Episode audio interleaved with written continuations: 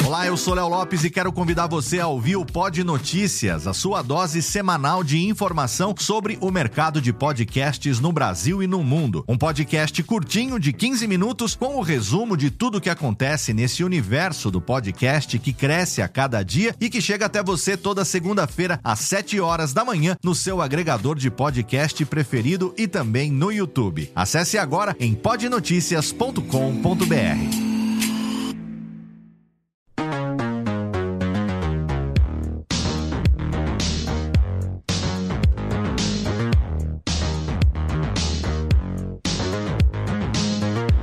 Olá, seja muito bem-vinda, seja muito bem-vindo. Eu sou Léo Lopes e tá no ar o episódio de abril de 2023 do curso de podcast, esse que é o meu mais recente, o meu mais atual projeto relacionado ao ensino, ao compartilhamento de conteúdo é, de produção de podcast, né? Eu estou completando 10 anos esse ano compartilhando conhecimento de graça sobre produção de podcast é, durante nove anos. Isso aconteceu através do Alotênica, que foi o meu podcast que teve 100 episódios. E aí estamos aí às vésperas de completar já um ano desse novo projeto. Um ano que a gente está aqui fazendo o curso de podcast. Esse é o episódio número 11. E nesse episódio aqui a gente tem o tema que foi escolhido praticamente pelos participantes do nosso grupo lá no Telegram, que você, se não faz parte ainda, pode fazer parte totalmente de graça também, tá? t.me barra o curso de podcast é o link para você entrar lá no nosso grupo de produtores do Telegram. Você vai ter contato direto comigo e com muita gente. Tenho certeza que muita gente que está lá no grupo do curso de podcast você já conhece. É um grupo extremamente ativo, extremamente generoso, compartilhando conhecimento sobre produção de podcast, sobre software, sobre microfone, hardware, dúvidas, o que está chegando por aí. Na verdade, a gente está com um projeto agora também do Cast News e muito do que tem sido divulgado, muitas das notícias lá do Cast News estão chegando também ali no, no grupo do curso de podcast. O tema desse episódio foi, na verdade, uma intimação dos membros desse grupo para que a gente fizesse o mais rápido possível esse programa e é por isso que a gente está aqui hoje com a nossa convidada que eu vou apresentar para você já já. Mas antes eu tenho aqui, é claro, que agradecer o nosso parceiro Alura Cursos de Tecnologia, Alura que oferece esse podcast aqui para você já desde o seu episódio número 1. Um, então há quase um ano já. A Alura já acompanha o meu trabalho há muito tempo, já desde 2016 e o Alotênica também tinha o apoio da Alura. O curso de podcast também conta com o apoio dessa que é a maior escola de tecnologia do Brasil, uma escola que você pode também se matricular, você pode fazer um curso que pode mudar a sua, a sua carreira, você pode se aperfeiçoar naquilo que você já faz ou você pode mudar de carreira. Tem mais de 1.400 cursos lá na plataforma da Alura, então é, é até chovendo molhado falar aqui o quanto que essa escola tem ajudado muita gente a fazer a sua transição de carreira e se aprofundar em tecnologia. E para você que é nosso ouvinte, você tem aqui um, um, um, link que você vai cair numa página de parceiro e você vai ganhar 10% de desconto na sua matrícula alura.com.br barra promoção barra curso de podcast é o link para você entrar lá, se matricular na Alura e quem sabe daqui a pouco mudar também a sua carreira. Então vai lá, não perde tempo, porque a quantidade de cursos e a escola cresce a cada dia. Muito bem. No programa de hoje eu trago aqui para você uma convidada especializada, afinal de contas, é, até a arroba dela é advogada cansada no Twitter e ultimamente tem trabalhado tanto que ela está literalmente bastante cansada, mas não deixando também de é, atender aqui ao meu pedido, como uma amiga querida, para a gente poder conversar hoje sobre os aspectos jurídicos do podcast. Eu quero fazer uma breve introdução aqui, talvez você não saiba, que foi lá em 2001, 2002 que esse movimento todo começou.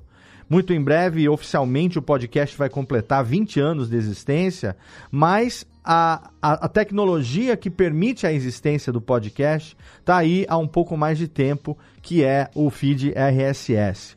Quando o Adam Curry, né, o Podfather, não vou entrar em detalhes aqui, a gente já falou muito sobre ele aqui, ainda vamos falar mais no futuro. Mas quando ele quis fazer isso que se tornou o podcast, apesar de na época não ter esse nome ainda, é, o objetivo dele era que fosse um, um, um canal ou uma maneira de, nas palavras dele, de free speech. Né? Então a gente pode falar de liberdade de expressão, de livre expressão. Com relação a qualquer pessoa poder gerar conteúdos em áudio que não estivesse necessariamente atrelado a um grande canal ou um grande conglomerado de mídia. Então, durante muito tempo, mais de 10 anos, o podcast foi fundamentalmente uma mídia amadora, uma mídia feita por pessoas que faziam por hobby, que queriam ter um canal de comunicação. É, muitas vezes, que, assim como eu, quando comecei, a gente nem tinha público. A gente foi construindo o nosso público e a nossa audiência ao longo dos anos. Mas ao longo dos anos também, as coisas foram se estabelecendo de modo que você não pode considerar a liberdade de expressão como sendo liberdade infinita de fazer qualquer coisa. Assim como tudo na vida da gente, o podcast está também relacionado a deveres e direitos, que são os mesmos deveres e direitos que a gente vive na nossa vida civil. Apesar de dizerem que a internet é. Como é que fala? A, a, a internet é um, é um lugar, é um território sem lei né? A internet não é um território sem lei. A internet é um território que está cada vez mais se consolidando como algo que não só deve, como está sendo regrada pela, pela nossa legislação. Com relação ao podcast, isso em cada país, né? Cada país tem uma legislação diferente e tem algumas leis que são, é, é enfim, é, adotadas por vários países. A gente vai esclarecer um pouco disso no programa de hoje. E tem também uma coisa importante, ou algumas, alguns aspectos importantes relacionados ao podcast, como por exemplo, propriedade intelectual, direito autoral, registro de marca, né? O podcast já tem se profissionalizado. O podcast tem movimentado uma, um, valores bilionários anualmente de publicidade e tem se tornado um canal muito, uma mídia muito conhecida. Todo mundo hoje em dia já ouviu pelo menos um podcast com toda certeza. Então, no episódio de hoje, ela que já escreveu lá como colunista, tem escrito recentemente como colunista lá no Cast News, abordando esses aspectos, é a minha convidada do programa de hoje. Ela é podcaster, ela é também escritora, ela organizou a coletânea Feminismos e Podcasts, que foi publicada recentemente pela editora Blimunda, com muito sucesso, e ela está aí trabalhando e ajudando muita gente a se regularizar e fazer as coisas direito na podosfera. Então é com orgulho que eu recebo no curso de podcast minha amiga Aline Hack. Que prazer ter você aqui, Linoca. Muito legal. Obrigado por ter aceito o meu convite. Ah, eu que agradeço, Léo. É tão bom, eu me sinto em casa aqui, né? A casa é a sua. Gente, a gente só está em outro cômodo agora. Isso, exatamente. A casa é sua, você sabe disso, né? A gente está aí junto há alguns anos fazendo é, essa brincadeira que não é tão é, tão briga, não é tão brincadeira assim, mas não continua sendo divertida, por isso a gente está fazendo, que é o podcast. É, e antes da gente abordar o nosso tema, eu sei que daqui a pouco está entrando também um pessoal aqui. A gente tem uma transmissão ao vivo também do nosso da nossa gravação pelo canal do curso de podcast no YouTube. Se você aí está ouvindo no feed e você não sabe, desde o início desse novo projeto do curso de podcast, quando a Lotênica virou o curso de podcast, eu faço as gravações ao vivo no canal do curso de podcast no YouTube, youtube.com/curso de podcast. Se você segue lá, acompanha o nosso grupo Se você segue o nosso canal, quando tem a gravação, você pode participar também, você pode interagir no chat, como já estão fazendo aqui algumas pessoas que já estão entrando aqui também e vão mandar daqui a pouco suas interações e suas perguntas. A primeira delas aqui, se eu não mandar um beijo para você, da minha querida, da minha amada Natália, tá te mandando um beijo, tá falando olá Aline, ela que também é tua fã, você sabe disso, já gravamos juntos o podcast sobre feminismos, né? Sim. E ela também tá aí, feminista, ouvinte de podcaster e, e sua fã, está te mandando um beijo aqui. Pessoal também, Carlinhos Vilaronga, lá do Japão, mandando um beijo. Flávio Fernandes, Usina da Força também tá aqui. O Ederson Nunes, uma galera que está entrando aqui nesse momento. Então, Aline, antes da gente entrar no tema, para quem eventualmente não te conheça ainda, vai que, né? Uma breve apresentação para o pessoal saber. Vou deixar links na postagem para podcasts que você já participou anteriormente aqui comigo. Mais uma rápida apresentação de Aline Hack. Quem é você em 2023, né? Porque a cada ano a gente muda um pouco. Então, como está você? Quem é você em 2023, Linoca? É, é verdade. Esse ponto que você falou é 100% verdade. É, todo ano a gente está se especializando em alguma coisa e deixando algumas coisas para trás, né? Sim. Mas parece que a única coisa que não sai de mim é o fato de ser advogada, ser defensora de direitos e querer ajudar a podosfera. Então, para quem não me conhece, eu sou a Aline Hack, eu sou podcaster. Já sou podcaster desde 2017 Desde 2017 eu ando problematizando a podosfera com um monte de coisas, um monte de assuntos, assuntos feministas, assuntos de direitos humanos, de movimentos sociais, por causa da minha formação. Eu sou advogada desde 2007 e desde que eu entrei na podosfera, algo que me inquieta é a questão de direitos digitais, né? Então eu tenho me especializado muito na área de direitos humanos, eu sou especialista na área de direitos humanos e a questão de feminismo, é, direitos de gênero, mas também paralelamente, como advogada, ajudo muito a podosfera, tenho trabalhado muito com a podosfera na questão de prevenção de danos, de riscos, de é, esclarecendo um pouco sobre essa gama de direitos que a produção de conteúdo digital é, ela fornece, né? Ela, uhum. ela, ela ultrapassa, ela, ela, ela transpassa, na verdade, né?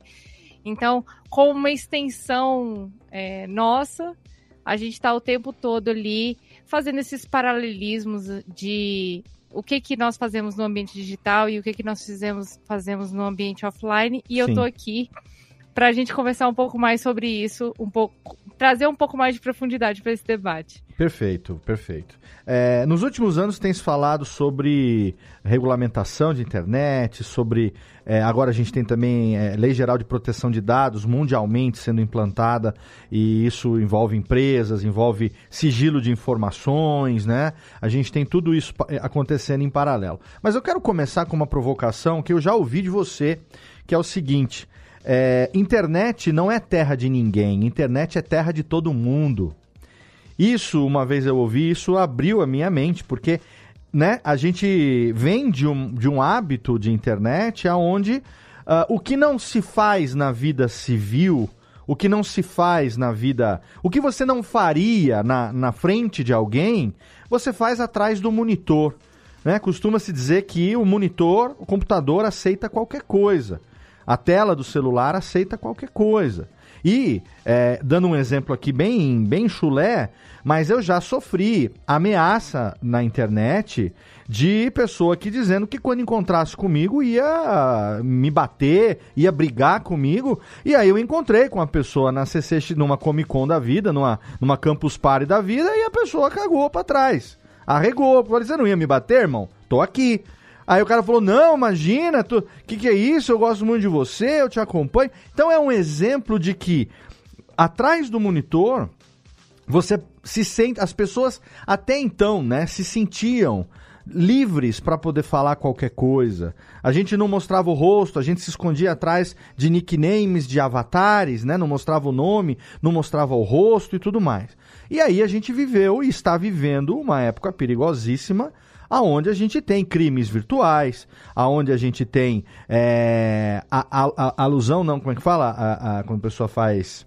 É, Oh, meu Deus. Crimes, é, né? então, isso, incentiva, isso né? criminosas, a pedofilia, a misoginia, ao racismo, a etarismo, a todo, todo esse tipo de coisa que ofende outra pessoa em alguns, em alguns, uh, em algumas searas, em outras até é crime, legalmente falando, que se comete e muitas vezes existe essa noção de que, como a internet é terra de ninguém, é, a impunidade tá aí, a gente se esconde mesmo e, e, e tá tudo bem. Só que a gente tá vendo nos últimos anos que não é bem assim. Antes de entrar no podcast em si, eu quero falar desse meio aonde o podcast nasceu, que é a internet, e como você hoje vê essa equiparação, digamos assim, do que acontece na nossa vida com o que acontece online. Eu, toda vez que alguém me, me faz perguntas sobre o ambiente digital, eu gosto de começar dizendo que a internet, apesar de existir essa fábula, uhum. Né, que é uma fábula quase verdadeira, que é feita por robôs, inteligência artificial, né, algoritmos, é, a internet é feita por pessoas. Ela nasce de pessoas, de uhum. ideias humanas e de e como ela é nascida de ideias humanas, né? Ela é, ela é proveniente da ideia humana, ela é proveniente da cultura humana e das práticas sociais humanas. Uhum. Então, vamos dizer que tudo que é criado e é divulgado na internet, ela tem mão humana por trás, Sim. tá? E quando ela vira, por exemplo, é, dados, é, inteligência artificial, ela, na verdade, está interpretando um código que foi criado por alguém, né? Uhum. Não, não nasceu do nada. Então, é, por conta disso, é, o que, que acontece? muitas das situações que nós hoje estamos encarando, vivenciando e debatendo sobre a internet, é, os grandes problemas da internet são os grandes problemas da humanidade. São problemas de desigualdade social, são problemas de violação à democracia, uhum. são problemas de ocupação digital por grandes é, redes que detenham um, um, poder econômico e político. Então, é, a, a, internet ela sempre foi terra de alguém. Exato. Né?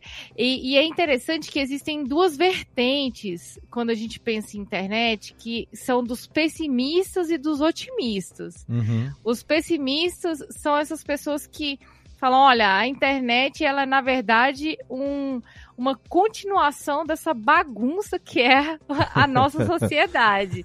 Já os otimistas, que eu, eu gosto muito da visão dos otimistas, né? Por exemplo, Castells é um, um grande otimista da internet, né? Que ele fala assim: ah, a internet ela é um lugar para se formar redes, para se conectar pessoas, ela é uma ágora virtual, né? Um ambiente onde as pessoas podem divulgar suas próprias ideias, ela é uma extensão da democracia. Uhum.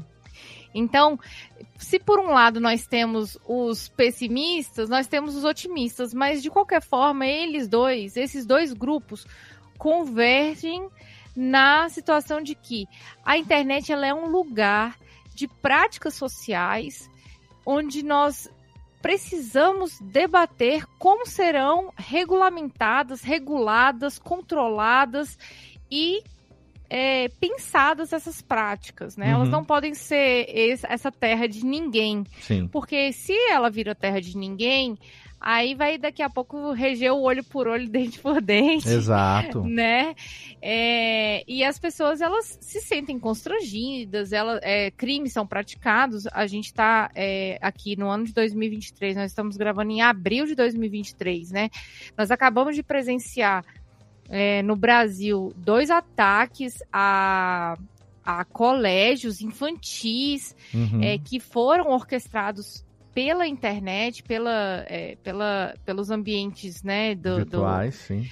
É, então, assim, é, precisamos pensar como isso vai ser controlado para evitar esse tipo de problema. Sim. Né? É, é, é possível dar voz às pessoas fora dos ambientes digitais. A liberdade de expressão ela é garantida, a democracia ela é garantida, especialmente quando nós estamos falando de Brasil. Uhum. Mas a liberdade de expressão também é garantida. É, pela Declaração Universal dos Direitos Humanos, por exemplo. Então, é, nos ambientes digitais, nós continuaremos tendo essa extensão da democracia, da liberdade de expressão, só que nós não podemos confundir alhos com bugalhos, né? Sim. Nós não podemos confundir o que é, é liberdade de expressão do que é uma prática criminosa de racismo ou Sim. injúria racial Uhum. eh, ou qualquer tipo de discriminação ou conduta prevista no Código Penal, por exemplo. Perfeito. É, a internet, a gente, obviamente que a discussão é, a respeito da, da parte jurídica na internet como um todo é muito mais ampla, né? A gente viveu aí um momento, e vive ainda um momento recente, onde surgiu até essa expressão milícias digitais, né? Nunca se falou tanto disso, né? É, fake news também é algo que caiu na boca do povo. É, e as notícias falsas elas circulam sem comprovação e são utilizadas como massa de manobra por muitos uh, que querem, enfim, aproveitar é, de pessoas que acreditam naquilo que elas dizem, né, cegamente, para poder fazer esse direcionamento. Então, a gente está vivendo isso, todo mundo acho que tem pelo menos um exemplo hoje na vida, é, ou de alguém próximo, de um parente, de um conhecido, às vezes a própria pessoa é, que já teve algum tipo de problema na internet que pode ser equiparado a um problema jurídico na vida real, como um assédio, como uma tentativa de fraude, né, uma tentativa de roubo, é, difamação, alguma coisa nesse sentido. O que eu quero abordar no nosso episódio de hoje é o que, que o podcast tem a ver com isso. Por quê? É a nossa, é a nossa mídia, né? É, é, a nossa mídia dentro da internet. Apesar de eu e você também escrevermos, apesar da gente, na, da gente ser um pouquinho ponto fora da curva, que a gente navega aí por outras, por outras searas também, porque a gente né, não cansa de encontrar sarna para se coçar e cada vez está arrumando mais. A gente aborda e abraça outros caminhos também. Mas o podcast, que é a nossa mídia querida, que é essa mídia que a gente está aqui agora, nesse momento, é, gravando e distribuindo, a, quem produz podcast ainda tem dúvidas e, e, e ainda tem a falta de esclarecimento com relação a onde que lhe cabe a parte de legislação. A gente viveu ano passado um exemplo que eu vou dar aqui sem precisar é, conter as palavras, porque é público, né? Do Monark, que fez uma declaração no antigo formato do Flow Podcast, é, que foi considerado apologia ao nazismo. E isso fez com que ele fosse cancelado é, de uma maneira contundente por conta das, das declarações dele. É, não, não, é, aquela foi uma das, porque o Monark é uma pessoa realmente que é um idiota e fala muito idiotice. Então, né, diga-se de passagem, e sou eu que estou dizendo, não é a Aline. É, e por conta disso, uma hora morde a língua. E foi o que acabou acontecendo. Né? E, inclusive, chegando em uh, veículos de comunicação internacionais. No New York Times noticiou isso que aconteceu. Né? Tamanho o absurdo. Então, foi o que você acabou de falar. É, você pode até quando você não está ferindo a lei, ou ferindo o Código Civil, ou ferindo alguma coisa que seja maior do que a sua liberdade de expressão. A sua liberdade de expressão ela é garantida constitucionalmente, você acabou de falar, internacionalmente, ela é garantida. Mas ela é garantida até o ponto onde ela não se torna algo criminal, até o ponto onde ela não fere outras outras coisas que são mais importantes do que você poder falar qualquer coisa que dê na sua cabeça, né? Então, o podcast ele ainda é uma mídia bastante amadora do ponto de vista de ser feito por robistas, por hobby. Pessoas que, é, como eu, você, começamos querendo ter um canal para você poder se comunicar.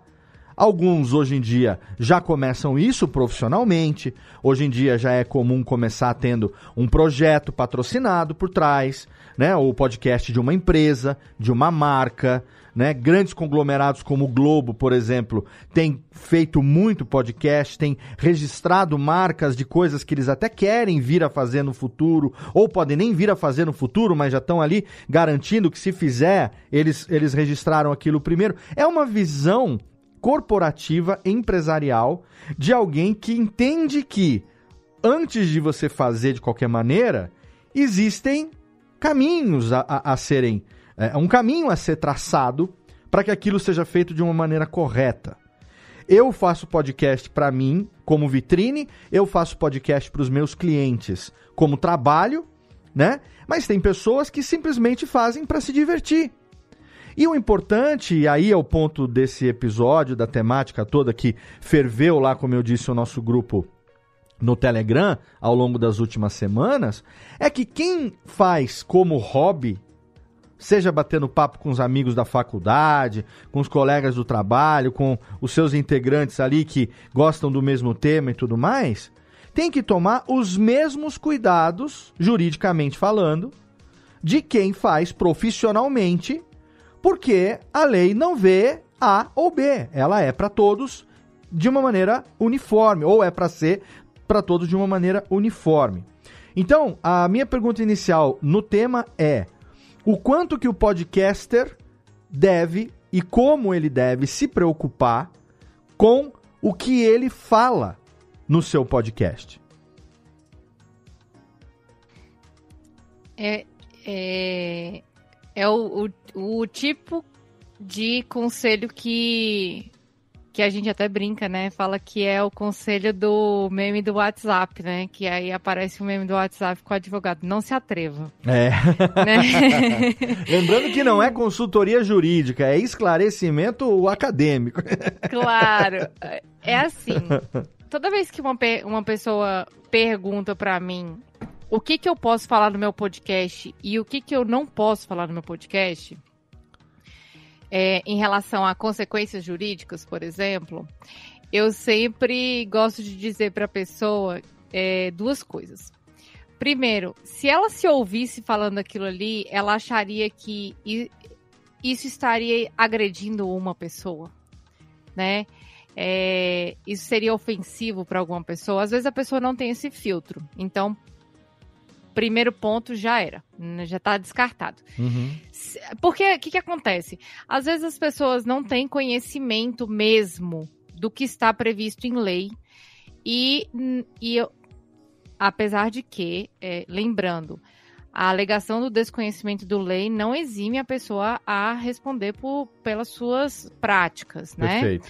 É, é obrigação de todo cidadão e todo cidadã é, conhecer a lei. A lei é disponível para todos e uhum. todas, né? É, pois então, é, esse, esse é o primeiro conselho, é o conselho de amiga, né? Tipo assim, para, tá feio, uhum. né? É aquele, é aquele menos, conselho... Menos. Menos, menos, é. Então, numa roda de amigos, uma roda de... É, de pessoas que você não conhece, você se sentiria é, julgado por, pelo seu comentário? Você acha que o seu comentário é razoável? Né? Esse é um comentário muito. É, esse é, é um conselho muito simples, né? É, e como é que a gente sabe que a gente fez alguma merda, falou alguma merda e tal? Revisando o áudio. Uhum. Revisar o áudio é o primeiro ponto para saber se você não falou alguma besteira. É, eu, eu, a gente fala, né, Léo, que é, que fazer podcast como hobby não tem problema algum, você pode fazer. Claro. E, inclusive, é altamente recomendável. Muita gente que começou fazendo é, podcast como hobby se destacou na mídia e leva a palavra da mídia. E é, e é graças a essas pessoas que a mídia cresceu, uhum. né? É, às vezes precisamos começar por esse caminho e tá tudo bem.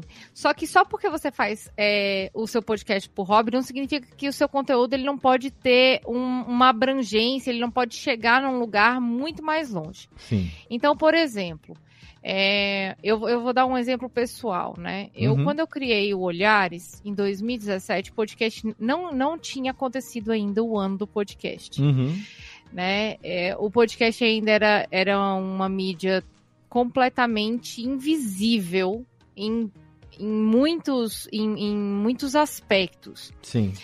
E eu me, eu me recordo que é, uma pessoa do Espírito Santo, no, assim, no, no final do primeiro ano do meu podcast, uma pessoa do Espírito Santo entra em contato comigo, falando que ouviu o podcast, que o podcast foi um instrumento pra, de convencimento de, do grupo lá. Ela era uma pessoa que trabalhava na prefeitura Uhum. e ela usou o podcast como argumento de uma política pública, de um projeto de política pública que ela estava querendo implementar no Fantástico. GT dela, no grupo de trabalho dela. Fantástico. E eu pensei, caramba, eu tô aqui em Brasília, eu convidei pessoas que não são do Espírito Santo Uhum. e eu produzi um episódio e na época eu tinha, sei lá, 200 ouvintes por mês, Uhum. né? Por episódio. Né? No final desse ano eu devia ter uns 500 assim na cauda longa. Sim. Então era um episódio que, se a gente pensar em números hoje, né, que tem podcasts que, que atingem dezenas de milhares num- em um download, né, Uhum. em um episódio, eu, meu podcast era muito pequenininho, Sim. né? E, e esse podcast chegou em outro estado, na mão de uma pessoa que utilizou ele para implementar, para convencer o pessoal a fazer um projeto de prevenção de violência doméstica. Fantástico. Por que, que eu tô dizendo isso? Porque se eu tivesse falado uma besteira Sim. nesse, nesse podcast, é, ou se eu tivesse con- conversado com alguém, convi- convidado uma pessoa, e essa pessoa tivesse dito algumas coisas, é, manifestado ofensas para outras pessoas ou outras instituições, o meu podcast estaria acabado. Sim. Ninguém iria dar mais credibilidade pro meu podcast. Sim. Sim. Então, é, antes de ter uma, uma consequência jurídica, a gente também tem que pensar numa consequência de qual, qual é a, a palavra que a gente está querendo levar no nosso Sim. podcast. Social, sabe? né? Consequência social, Com no uma caso. consequência social, né? Uhum. Você mencionou a, a, a fala do Monark, né? Que foi, um, que, que foi uma, uma fala incitando um crime, né? Sim. Que é mas eu poderia estar ali deturpando uma informação. Sim. Beleza. Dito isso, eu poderia, é, vamos dizer que se eu tivesse falado alguma coisa que não fosse bem verdade, eu poderia ser chamada atenção e, e eu, na minha condição de advogada, de pesquisadora na área de feminismo, uma militante na área de, de, é, é, de mulheres, né?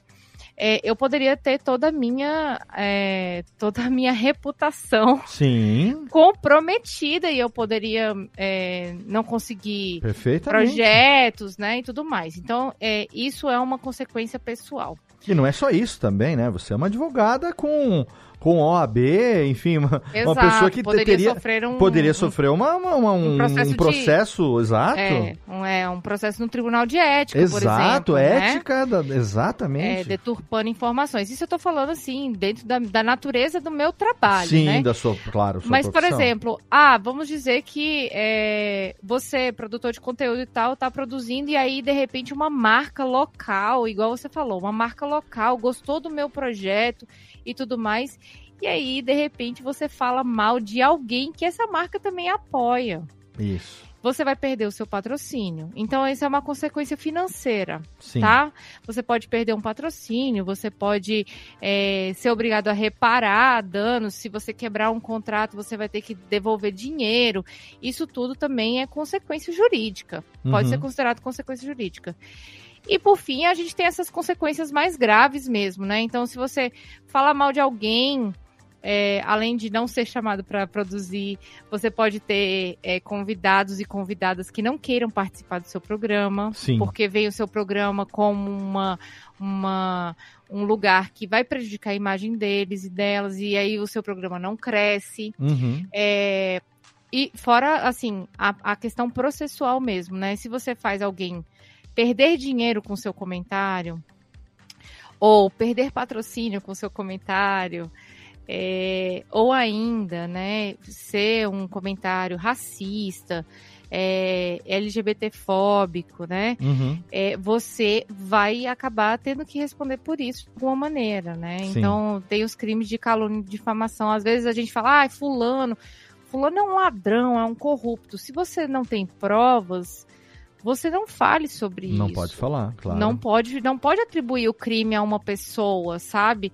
A não Uhum. ser que realmente essa pessoa tenha sido julgada e existe uma sentença garantindo essa atribuição aí Sim. criminosa. Mas caso contrário, você não é juiz, você não é juíza, você, né? Uhum. Então você não pode atribuir essa pessoa. Então tomar muito cuidado, é, porque que, que acontece? Quando estamos gravando podcast, às vezes a gente fica ali no calor da hora, tá todo mundo conversando e tá muito gostoso, e às vezes a gente, a gente solta um comentário malicioso, ou então quer fazer aquele comentário é, que é para pegar, né? Aquele. É, para lacrar, né? Uhum. E aí, cuidado com a lacração, sabe? A lacração, Sim. ela, ela pode ser realmente prejudicial para o seu programa, para a imagem do seu programa, para futuros contratos que você pode ter por causa do seu programa, porque as pessoas vão ouvir o seu podcast lá atrás, Uhum. sabe? Você, ai, eu já faço podcast, eu, Aline, faço podcast desde 2017. Tem um dos meus, dos meus episódios mais escutados é o meu episódio número 4 Sim. Sabe? Uhum. E o que, que eu posso fazer? Eu não posso fazer nada. Eu detesto o episódio número 4, sabe? Eu gaguejo, eu não consigo falar, eu respiro errado no microfone. O que, que eu posso fazer? Eu não vou tirar, Uhum. sabe? Então. Às vezes você se vê obrigado a tirar um episódio do ar que tem um bom engajamento. Às vezes quebra o compromisso com a pessoa que quis participar do seu, do seu podcast, que você vai ter que tirar do Sim. ar porque deu treta, Exato. Sabe? E é uma situação super constrangedora. Hum, exatamente, muito constrangedora. Uma coisa que eu, eu, eu tenho refletido muito também, você tem me acompanhado, porque a gente é amigo, né?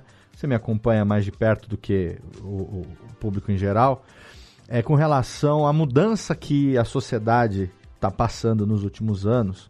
E ela exige que a gente se adapte, se adapte a essa mudança ou permaneçamos dinossauros antiquados e, é, é, e errados. Acho que a palavra é errado. Né? Eu vou dar um exemplo aqui que não tem nada a ver com podcast, mas que na sua fala me veio à mente. É, eu tenho um hobby de, de, de, de fumar charuto e uísque e tal. É um, um outro canal que eu tenho que eu gero conteúdo, coisa recente, de uns dois anos. E aí, esse mundo charuteiro, eu quando entrei, eu entrei para uma confraria. A gente fala muito das confrarias. A confraria hoje, na época ainda mais que era pandemia, nada mais é do que um grupo de WhatsApp, né? Então, você imagina que o grupo de WhatsApp hoje é como se fosse aquela reunião de 10, 15 pessoas na casa de alguém. Muito bem. Quando você está numa reunião na casa de alguém, seja na sua, na casa de algum amigo, que se juntam pessoas ali que compartilham de um hobby ou de alguma coisa em comum, você não tem audiência. Você está falando o que você bem entende, né? Em grupos de homens, existe todo tipo de perfil. Então, fala-se de tudo, não só de charuto ou de uísque, no caso da confraria também. Você tem pessoas que são mais esclarecidas, que são mais atuais, tem pessoas que são extremamente tóxicas. Você tem cara que só fala de, de mulher de forma pejorativa, você tem cara que só manda gif e foto com a parte de sexualidade, você tem cara que só manda é, coisa que tem gente morta ou uma, uma coisa de um acidente, não sei o quê, né? Muito bem. Nesse grupo que eu fazia parte, tinha um, um- um advogado gaúcho, advogado, cara bem, né, bem de vida, tal, tem um puto escritório, não sei o que tem, não sei o que tem. Um dos fundadores lá do, do grupo, puta cara escroto. Mas assim, no meio charuteiro, respeitado. Formador de opinião. Cara não sei o quê. O grupo do WhatsApp, que é como se fosse a cozinha da casa de, de alguém, é uma coisa para todo mundo. E aí eu comecei a achar aquilo esquisito. De vez em quando a confraria fazia é, lives no YouTube de reuniões da galera, uma vez por mês, junta a galera, numa, aqui que nem a gente tá aqui usando o Meet, e é como se fosse uma reunião. E essa reunião, ela era numa live. A partir do momento que você abre o microfone e a câmera, você já não tá mais na cozinha da casa de alguém. Você já não tá mais naquele naquele miolinho aonde você pode até ser um escroto. Nem todo mundo vai apontar o dedo e falar que você é um escroto. Muitos vão rir junto, porque te admiram. Por dentro pode estar achando extremamente escroto, mas para não deixar de socializar, a pessoa não fala nada, né? Até que chegou um dia, eu cheguei pro moderador lá do grupo e falei, ó, oh, eu tô saindo, tá? Não, tudo bem. Falei, cara, a gente continua no privado. Se quiser continuar me mandando, eu eu te mando o Pix, você me manda os charutinhos mensais aí e tal, mas eu não vou ficar mais aqui no grupo. Pra mim, a gota d'água foi quando esse cara mandou lá um, um comentário extremamente escroto relacionado a, a, a, a, mulheres, né? E eu falei, mano, eu não coaduno mais com esse tipo de pensamento. Já, já não combina mais, não, não, é, não, não faço parte mais disso. Aí ele falou: é, a gente tá tendo dificuldade, porque ninguém tá sabendo como expulsar o cara, o cara é muito importante pra galera lá, o cara que fundou o negócio. Então eu falei: não, o incomodado sou eu, saio eu. Muito bem. Por que, que eu dei esse exemplo? Porque muita gente produz podcast por estar. Eu aqui, eu tô conversando com você. Nós estamos só nós dois nesse Meet. Mas eu tenho aqui uma quantidade de pessoas que estão acompanhando a gente ao vivo e eu vou ter 30 vezes, 50 vezes mais essa quantidade de pessoas que vão fazer o download e vão ouvir o podcast depois. A partir do momento que isso acontece, que é a minha opinião, a sua opinião, ela extrapola esse, esse nosso diálogo, ela deixa de ser algo privado e se torna algo público.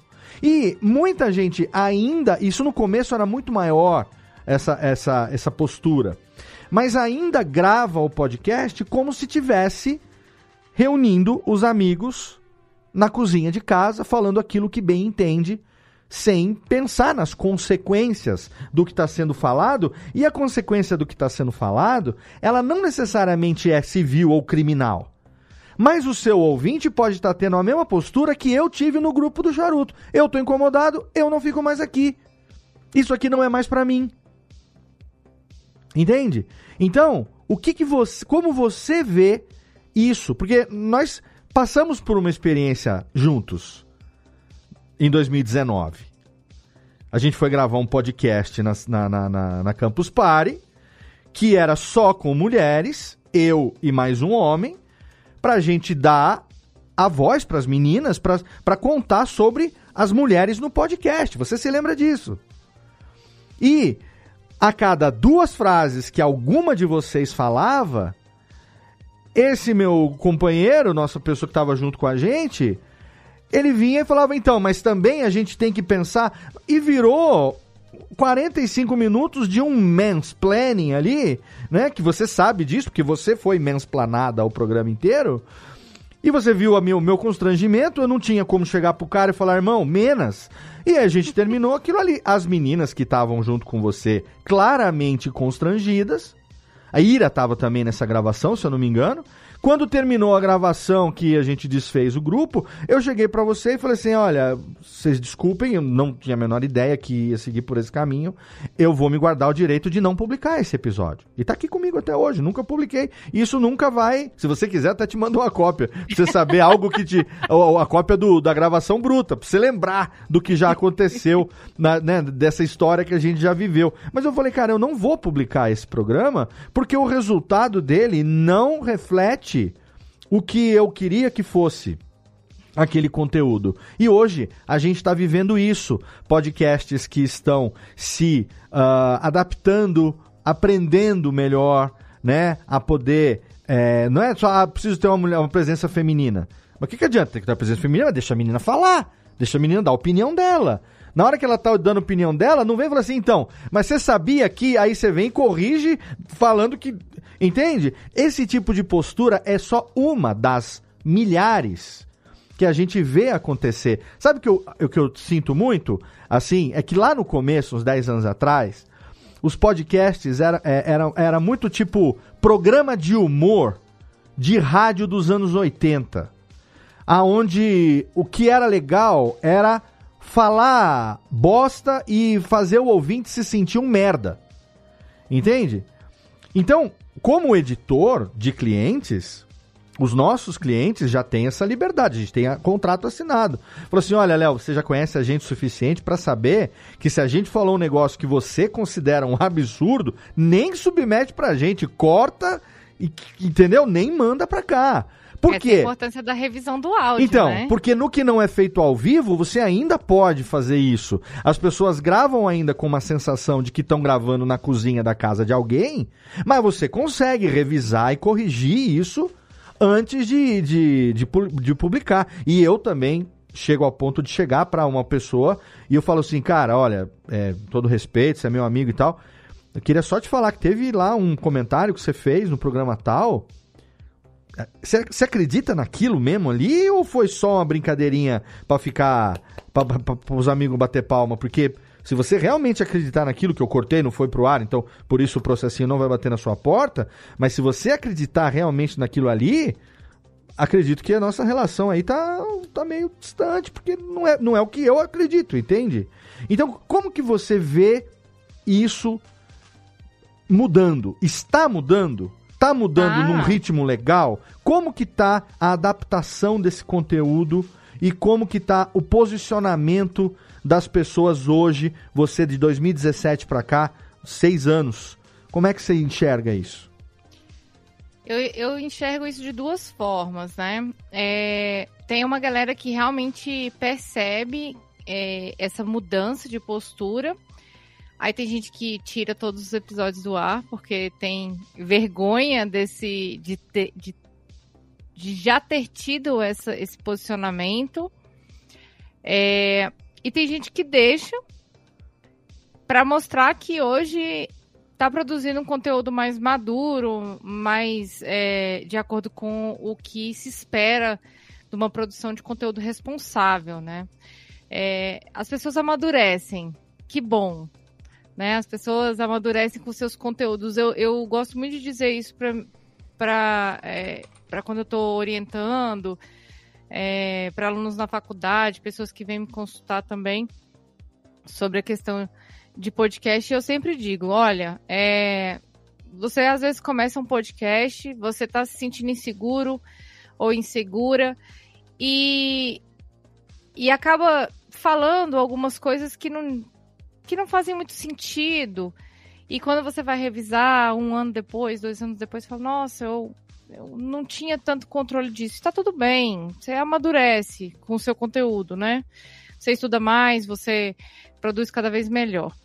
Então, é, eu vejo que há essa tentativa, né, e há esse processo de amadurecimento natural é, de pessoas que são comprometidas com o podcast. E tem gente que não sai de- dessa, é, dessa situação nunca. tá sempre ali na cozinha, porque vai ter sempre alguém para dar um prato de comida para essa pessoa na cozinha, entendeu? Essa pessoa não vai sair dali. Sim. É, mas você falou uma coisa que eu acho interessante, que, que é a questão é, é, do contrato, por exemplo, né? É, nas plataformas, a gente, a gente às vezes não sabe disso, porque é, muitos dos termos e condições, é, a gente só clica lá que aceita e pronto, né? Uhum. Então, muitas das pessoas é, submetem o conteúdo digital em, em plataformas, é, e inúmeras plataformas de distribuição de podcast hoje, e, e ela, a, pessoa, a pessoa clica lá e fala aceito. Só que ali naqueles termos e condições, né, que aquilo ali é um contrato que você está assinando com a plataforma. E o contrato que você está assinando com a plataforma está dizendo que você não vai, é, você vai abdicar de algumas práticas. Então, por exemplo, eu, eu gosto sempre de dizer isso para as pessoas que vêm me procurar. É, música, né? Uso de música autoral. Ah, era muito legal, né? No início não tinha esse, esse controle, né? A gente Uhum. colocava músicas nos nossos episódios, né? E tudo mais. Sim. É, as plataformas grandes têm contratos com grandes é, produtoras musicais uhum. e pagam royalties, pagam direitos para essas pessoas, né? Pagam. É, é, remuneram essas plataformas para que elas divulguem música é, ali naquele espaço. E o que, que, isso implica? É que ninguém mais, além das produtoras, vai divulgar esse conteúdo autoral ali. Uhum. Então, por exemplo, é, a gente está falando aqui muito de discurso de ódio, de falar um monte de besteira, né? De, é, de, de repente, você pode sofrer um, um, vamos dizer assim, um apagamento de dados, né? Você pode ter um conteúdo restrito por conta de algum comentário que você fez e você recebeu uma denúncia de um ouvinte. Sim. Né? De uma pessoa que está ali escutando seu podcast e fala: Nossa, isso aqui para mim é nitidamente é, preconceituoso, isso aqui é apologia a crime. E vai lá, por exemplo, eu vou citar nome aqui, vamos dizer, no Spotify e fala: isso. Este conteúdo é um conteúdo é, que está disseminando ódio. Uhum. E hoje em dia é, já tá... tem precedente, né? Já tem precedente já disso. Já tem precedente disso. Então, o que, que acontece? A plataforma, a partir do momento que você assinou esse contrato com a plataforma, e aí, aí são inúmeras plataformas, né? Ela diz o seguinte: olha, se você fizer alguma dessas práticas, e dentre elas a apologia a crime, discurso de ódio, disseminação de informação falsa e etc., nós vamos tirar seu conteúdo do ar. Uhum. E até você justificar que esse conteúdo é, não é A, não é B, como diz a minha mãe, até você explicar que focinho de focinho porco de não é tomada. Na tomada, sim, é isso aí. É, você perdeu audiência, você perdeu patrocinador, você já perdeu contrato, você já, você já perdeu a sim. pessoa que estava querendo investir no seu podcast. Ou você já perdeu até a pessoa convidada, porque ela vê que você saiu do ar, que o seu podcast deixou de, de, de aparecer para ela, é, pode ser que é, ela falar, ah, não, esse podcast não é um podcast sério, ou esse podcast está comprometido, e isso vai, aí às vezes é uma pessoa, também um, uma pessoa que tem, que, que tem o nome a zelar ali, né, o profissionalismo dela, é uma pessoa especialista, né, então, as pessoas pensam muito antes de, de dar entrevistas para podcasts, e, é, e é, isso, é importante que a gente saiba que ah, eu vou dizer assim que 90% dos podcasts é, produzidos no Brasil não remunera convidados e convidadas. Não. Nós temos, nós temos alguns que remuneram, uhum. né? Projetos que remuneram, tem ajuda de custo, às vezes é, busca convidado, convidada para ir lá gravar, né? É, enfim, tem podcasts grandes que fazem isso. Mas, no geral, ninguém recebe um, um tostão por isso. Então, uhum. a, única, a única coisa que você tem realmente no seu podcast para dizer que ele vale muito é o conteúdo que você está produzindo. Perfeito. Né? E, e, aí, se você sai de uma grande distribuidora de podcasts, como por exemplo o Spotify, ou o Deezer, ou o Google Podcasts, por causa de, é, de uma infringência às normas uhum. internas dessa plataforma, aí como é que você vai garantir que o seu conteúdo ele está realmente disponível? Sim. Né? Como é que você vai fazer o seu conteúdo seguir? Né? Então, é, a gente às vezes pensa muito nessa questão do que vamos falar e tudo mais, mas a gente esquece. Quando, quando me perguntavam muito, ah, eu vou usar música, eu falei, olha, se o seu podcast cair do Spotify e hoje o Spotify é uma das plataformas que mais distribui podcasts no Brasil. Se você não tá no Spotify, é capaz de ninguém. De, de ninguém não, mas tipo, de novos ouvintes não te encontrarem, porque a, a porta de entrada para podcast uhum. hoje, atualmente, estamos falando em abril de 2023, a porta de entrada para podcast é no Spotify. Sim. É, no, no, podcast a gente vive uma situação é, um pouco mais complicada com relação a direito autoral. Porque aqui no Brasil, se você quiser fazer uso de música de direito autoral em rádio, televisão, quermesse, casamento, você tem que recolher o ECAD. Você tem que pagar para o ECAD para você ter feito uso dessa música e o ECAD vai pegar isso e parte desse dinheiro vai pagar para o detentor do direito autoral. É assim que funciona no Brasil. Se o ECAD faz isso ou não, é outra história. Se o ECAD funciona ou não, é outra história. Mas é assim, né? A entidade é uma organização privada que tem esse, essa, essa, esse contrato, né? Digamos assim, é, e é assim que funciona. O escritório central de arrecadação de direitos. Sim, Muito bem. sim. Só que a internet, ela está disponível no mundo todo. Então, por exemplo, as músicas do Michael Jackson, supondo, vai, é, de- que são, vamos supor, da Sony Music, digamos assim. Se você quiser usar na rádio Jovem Pan ou na rádio Transamérica tocar Thriller do Michael Jackson, você vai ter que lá no final do dia dizer quantas vezes você tocou o Thriller. No final do mês tem aquela planilha, você vai pagar pro ECAD aqui, o ECAD aqui vai recolher, porque é uma rádio que tá no dial São Paulo, Rio, seja lá onde for. Você ouve por ondas de rádio. Recolheu aquele valor, aquele valor vai para Sony Music, ok. Mas se você está na internet e você usou essa música num podcast, seu podcast está hospedado, vamos dizer, no, no Blueberry Hosting, que é um host privado, pago, particular. E dele você distribui o feed para tudo: Spotify, Deezer, Apple Podcasts, Google Podcasts e tal. Em qualquer lugar que a Sony Music escutar essa música, ela pode te acionar, independente de você estar pagando ECAD aqui ou não. Isso, porque, Porque tem outras plataformas que regulamentam direitos autorais em outros lugares, nos Estados Unidos, E aí, ele, na Europa. se ele não derruba você naquele país, ele aciona a plataforma, as- chega a ponto de acionar a plataforma de hospedagem, falando: olha, tem um podcast que tá aí com você que tá usando a minha música. Ele não tá me pagando para isso. Ou você tira ele do ar, ou eu vou processar você. Malditos advogados. É, exatamente. Então, por isso que a gente recomenda, no caso de, de música, e eu sou um, um cara que usou música durante muitos anos e hoje ainda faço Radiofobia Classics, mas ele é um formato diferente do que era antes que tocava as músicas integralmente. É, no formato que eu faço atualmente, eu tô blindado de qualquer problema. Agora, no formato anterior, se você olhar no Spotify, é um feed banguela. Tem muito episódio que o Spotify derrubou. E eu nem corri atrás pra, pra, não, pra não derrubar. Porque Pra tá não derrubar tudo, né? Não, porque tá certo ele derrubar. Entende? Porque o programa que eu fiz há 8, 10 anos atrás. Sim. E eu não vou refazer. Então, se pra não ter problema é melhor ele não existir ali na plataforma, tire-se ele da plataforma e tá tudo bem. Porque o errado lá atrás estava eu. Entende?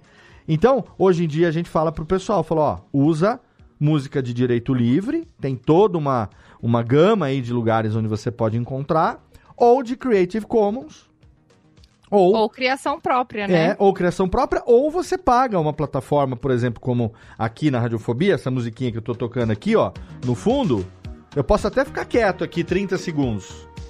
O YouTube não vai me flaguear. Por quê? Porque é da Epidemic Sound. Eu pago anualmente a- o direito, co- o- a licença empresarial da Epidemic Sounds, e ela é, limpa, digamos assim, o meu uso dessa música em todas as plataformas. Mas eu pago uma grana por ano para poder estar utilizando isso. Entende? Para me blindar exatamente desse tipo de problema. Você falou de direito autoral. Propriedade intelectual no podcast é a mesma coisa? Ou é um pouco diferente? Propriedade intelectual é um guarda-chuva que envolve direitos de propriedade industrial, que é- a gente conhece, para o podcast seria mais a marca, Uhum. e direito autoral. Direito autoral é direito de autor, Sim. né? Quem são os autores do podcast? É, são todas as pessoas da cadeia de produção, sem tirar nem pôr. assim, é todo mundo. Uhum. Então, é, a pessoa que faz uma a, a logomarca, né, a, a sua identidade visual do podcast, ela tem direito de autor, né? É autora daquele, daquela logo ali. É, ela tem direito de uso ou de venda dessa marca, né? De ceder essa marca. Tudo, tudo que é direito de autor, é, você tem direito de usufruto e você tem direito de emprestar, de ceder. A não né? ser que então, ele tenha também um contrato de cessão desses direitos para alguém. Aí ele cedeu através de um, de um contrato, né? Sim, mas a cessão, por exemplo, é, a, a, a, gente fala que direito de autor é o direito do espírito. Então tem como tirar o espírito do corpo. Perfeito, entendeu? perfeito. Você pode vender um projeto autoral, mas é, ainda assim, por mais que você venda esse projeto, por exemplo, um, uma, um, uma artista plástica, ela pinta um quadro e ela vende esse quadro. Certo. Você adquire o produto do quadro, né? O, a, a, obra. Mas você não adquire o direito dela de autora. Ela vai ser sempre dona eh, da, daquela arte como autora, né? Ela é ligada criativamente. Então, tudo que diz respeito à criatividade no podcast é um direito de autor. É Perfeito. É considerado pela Lei 9.610 direito de autor. Então, a pessoa que faz a logo tem autoria sobre a marca, né? Ela pode ser do projeto, pode ser do projeto. Ela pode utilizar, o projeto pode utilizar pode, mas quem criou a marca tem o direito de criação ali, Uhum. né? É a autora, é, quem cria a, a, o design de som, quem faz a edição de som, é autor daquela obra maravilhosa de tirar todos os é, os né e os ah. É, a, então, assim, a pessoa que criou o roteiro tem direitos de autoria desse roteiro, né? Ela, essa pessoa escreveu um roteiro, ela. E se ela citou trabalhos alheios, ela tem que citar de quem é, ela pegou aquela ideia, né? Então, é um trabalho é, que é todo. É, é, uma cadeia de direitos de autor dentro da, da do podcast, né? Uhum. Então, e esse direito a gente cede para a plataforma, para a plataforma explorar posteriormente, né? A gente fala, olha, nós produzimos isso aqui, os direitos autorais, né? Os copyrights ali, eles são dessa, dessa empresa que tem todos esses autores e essas autoras, ou é dessa pessoa que está produzindo aqui o podcast. Então, uhum. se eu faço, Léo, um podcast com você na nossa garagem, e aí eu faço o roteiro, você é, faz a apresentação, é, você faz a edição, eu faço as redes sociais, tudo isso ali é tudo nosso, né? Uhum. Então, o que cabe a você, você tem a autoria, o que cabe a mim é, é a minha autoria, mas, por exemplo, nosso projeto, podcast aqui, lindão, é nosso, é de nós dois. Uhum. Então, isso aqui é, é uma coisa. A questão da propriedade intelectual envolve outras coisas também, que é a propriedade industrial, que a gente no podcast a gente fala mais da marca, mas tem uma série de coisas, né? Tem patentes, tem tecnologias na propriedade industrial, a gente a gente não entra muito nesses outros produtos, mas é, tem a marca. E a marca, para considerar é, um projeto digital, a marca ela pode ser o nome e ela pode ser a logo, né? A, Uhum. aquela, aquela imagem que representa aquele projeto, né? Uhum. Então eu gosto de, de dizer que a marca ela, ela, ela é muito importante, porque, por exemplo, se você vê o símbolo da Nike, você sabe que é o símbolo da Nike. Sim. Né? Se você vê o símbolo da Coca-Cola, você não precisa nem estar escrito Coca-Cola, mas aquele C, você já sabe que é da Coca-Cola. Uhum. Então, se você vê o microfone do Radiofobia laranja, laranja- laranjadinho ali, em outro podcast, você fala: peraí, alguém copiou o Radiofobia, porque esse, esse microfone aqui é usado pelo Radiofobia. Uhum. Se alguém ah, pega o, o olhinho aqui, do Olhares, que tá, que tá aqui no meu microfone, o pessoal vai olhar e falar: não, esse olhinho aí é do Olhares Sim.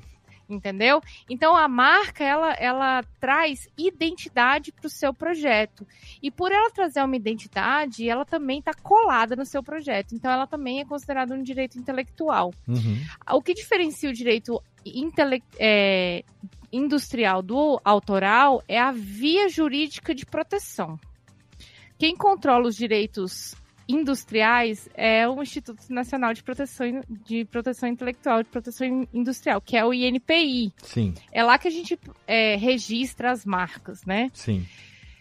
O direito autoral, quando ele é ferido, né, quando alguém plageia um, uma logomarca, por exemplo, ou plageia um roteiro, uma história num podcast, eu já, é, já trabalhei como advogada em situações como essa.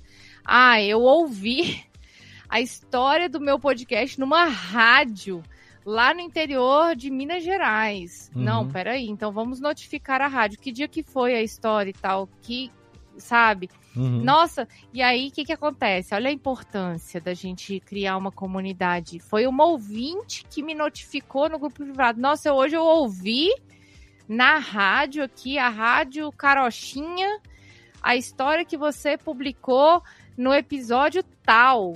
E eu me lembro, porque a história foi igualzinha. Uhum. Então a pessoa nitidamente copiou ali, né? Plagiou. A gente chama de plagiar, né? A pessoa que copia um Uhum. conteúdo autoral de outra, é, totalmente ou parcialmente. Ela, então, lá vai a Aline, né? Né, Aline, ó, vamos lá, vamos tentar resolver isso aí. Então, é, existem situações como essa, né, de, de plágio dessa, desse, dessa cópia de direito intelectual. Então, o direito intelectual ele é um guarda-chuva e dentro dele tem várias coisinhas, várias permissões. É, tem coisas que são permitidas, tem coisas que não são permitidas. É, tem meios para você divulgar conteúdo intelectual, né? Por exemplo, é, podcasts que di- divulgam literatura, né? Uhum. É igual você falou do Classics, né? Divulga ali pedaços de música. É, um, um podcast de literatura às vezes vai falar sobre um livro, né? Ah, mas não tenho autorização da editora para falar e tal. Vai lá, tenta pegar a autorização da editora para você ter mais abrangência. Ai, mas é burocracia demais e tudo mais. Então, você Uhum. vai só citar. Sim. Porque a lei de direitos autorais permite que você cite uma obra, é, um fragmento de uma poesia e tudo mais. Então, assim, tem tudo isso. Ai, Aline, então desse jeito eu não posso colocar música no meu podcast? Não, não você não pode colocar Não música, pode. porque porque não existe o a gente é, sempre diz que não pode colocar música com direitos intelectuais de outra pessoa, Uhum. sem autorização formal dessa pessoa. E veja, essa autorização ela é uma autorização que ela é formalizada, ela é Formal, por é. escrito, ela é um contrato, ela tem prazo e às vezes ela é paga, né? Uhum. Igual você falou que paga aí o Epidemic Sound. Sim. Isso aí é uma, você está comprando direitos autorais Exato. de pessoas que produzem essas trilhas sonoras Sim. né? E essas pessoas estão sendo remuneradas por isso. Então, eu, eu gosto de dizer que toda vez que alguém está querendo citar ou está querendo é, pegar algum fragmento, né? É, o mínimo que a pessoa tem que fazer é citar. Mas se ela extrapola o limite da citação, extrapola o limite do que é permitido por lei, ela vai ter que pagar ou Sim. pegar ali um empréstimo, né? Pegar emprestado esse direito e ele tem prazo. Uhum. Tem uma coisa que não se fala muito, Léo, e eu, eu gosto também de é, lembrar pessoas que fazem podcast, é que a pessoa que está falando no seu podcast, ela também está cedendo um direito autoral dela. Sim. O direito da voz dela, da ideia dela. Às vezes a pessoa está divulgando uma pesquisa dela. E o que você está fazendo com esse conteúdo é uma responsabilidade. Perfeito. Então, por exemplo, se a pessoa está falando alguma coisa que é, que pode ofender alguém, você não pode dizer que, você- que isso não é responsabilidade sua. Igual você falou, ah, eu vi aqui que teve um monte de manifestação machista no episódio, eu achei melhor não publicar. Esta é a função da pessoa que produz um podcast. Sim. Se, é- se você convidou uma pessoa e ela falou um monte de besteira ou situações que podem é, te trazer algum dano de rebote, é melhor não colocar esse É. episódio no ar. É Sim. melhor ficar numa situação chata com a convidada ou com o convidado do que você perder a audiência e ser processado criminalmente. Porque para a plataforma, para patrocinadores, para a sua audiência, você que é dono desse conteúdo. Então você assume a responsabilidade sobre ele Uhum. Né? Tem muita gente que tenta colocar o corpo fora. Olha, as opiniões da pessoa que participou do nosso programa não dizem respeito às nossas opiniões. Poxa, Sim. então por que que você está colocando no ar? É, inclusive É. as plataformas, as mídias sociais, principalmente agora, a gente está exatamente nesse momento aonde está sendo discutida a, a- a imputação de responsabilidade por aquilo que elas permitem que os usuários propaguem, porque não importa, você está utilizando aquele e-mail ali, se aquilo é um crime, cabe a você não abrir aquela aquela, aquele canal para aquele tipo de, de conteúdo, né?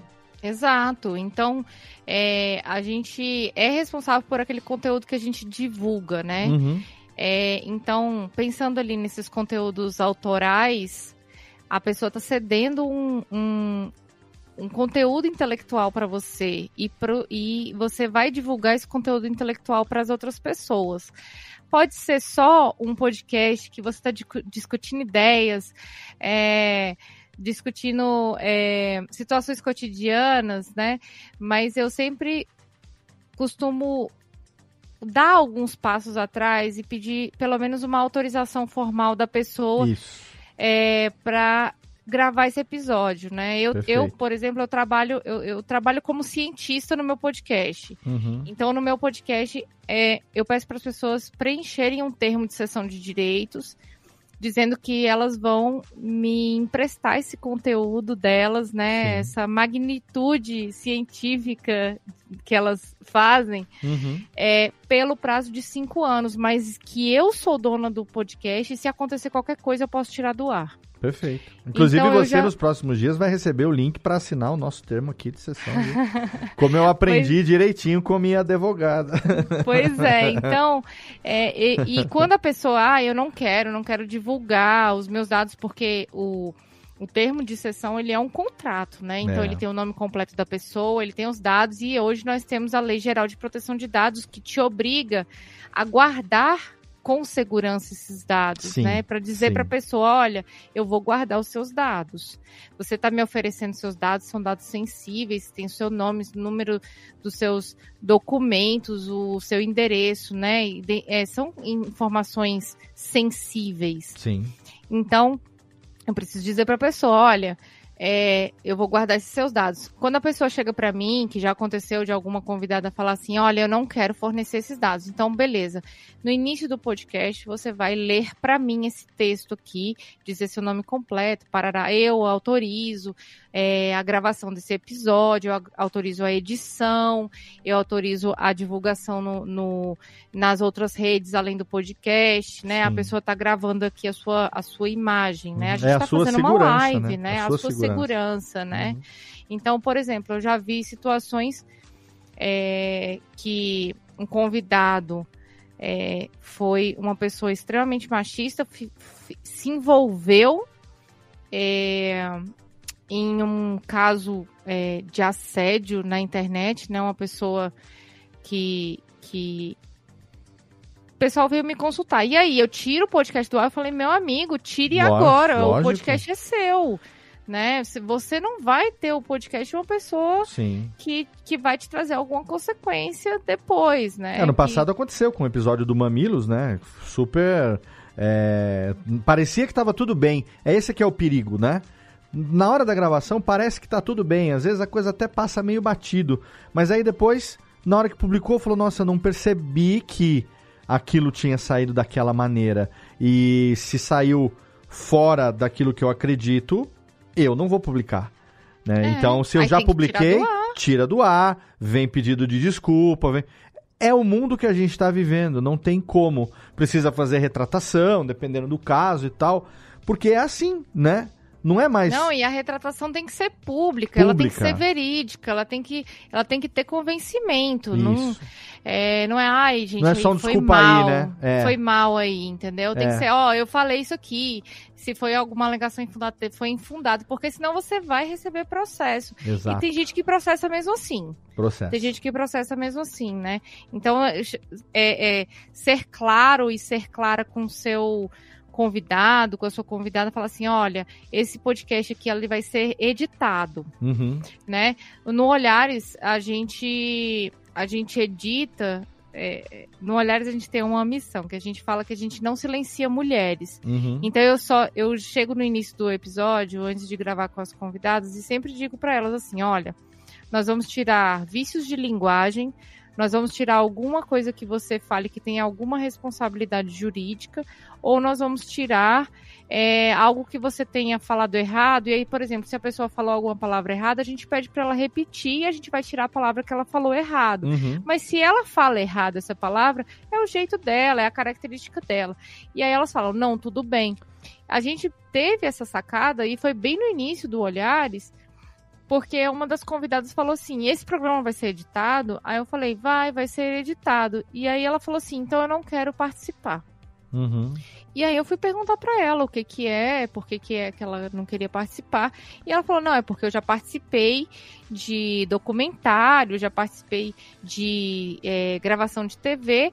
E aí eles tiraram uma frase minha de impacto totalmente sem contexto e depois dentro da minha comunidade, dentro do meu coletivo, eu fui mal vista porque falei uma coisa que não tinha totalmente, não tinha nenhum sentido, na verdade, né?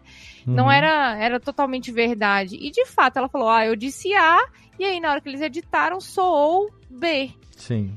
Aí eu falei, não, não se preocupe e tudo mais. Então, assim, eu acho que. Debate é, Lula e Collor de 89, né? De é. debate, debate de Lula e Collor no 89 na Globo.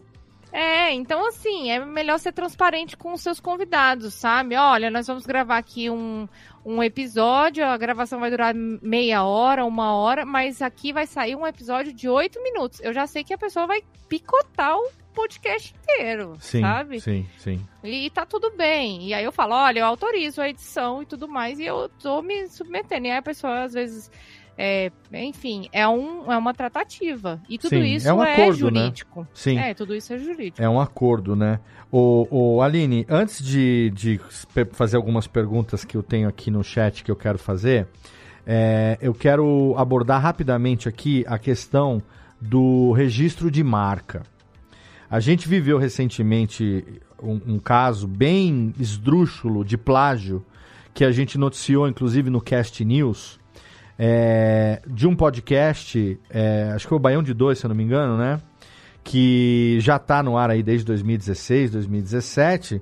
E de repente veio agora um outro podcast com o mesmo nome. Isso já aconteceu durante muitos anos, aconteceu isso. E a tendência é que, que aconteça cada vez mais porque se na época que a gente, todo mundo se conhecia, já era difícil, imagina agora que ninguém mais conhece.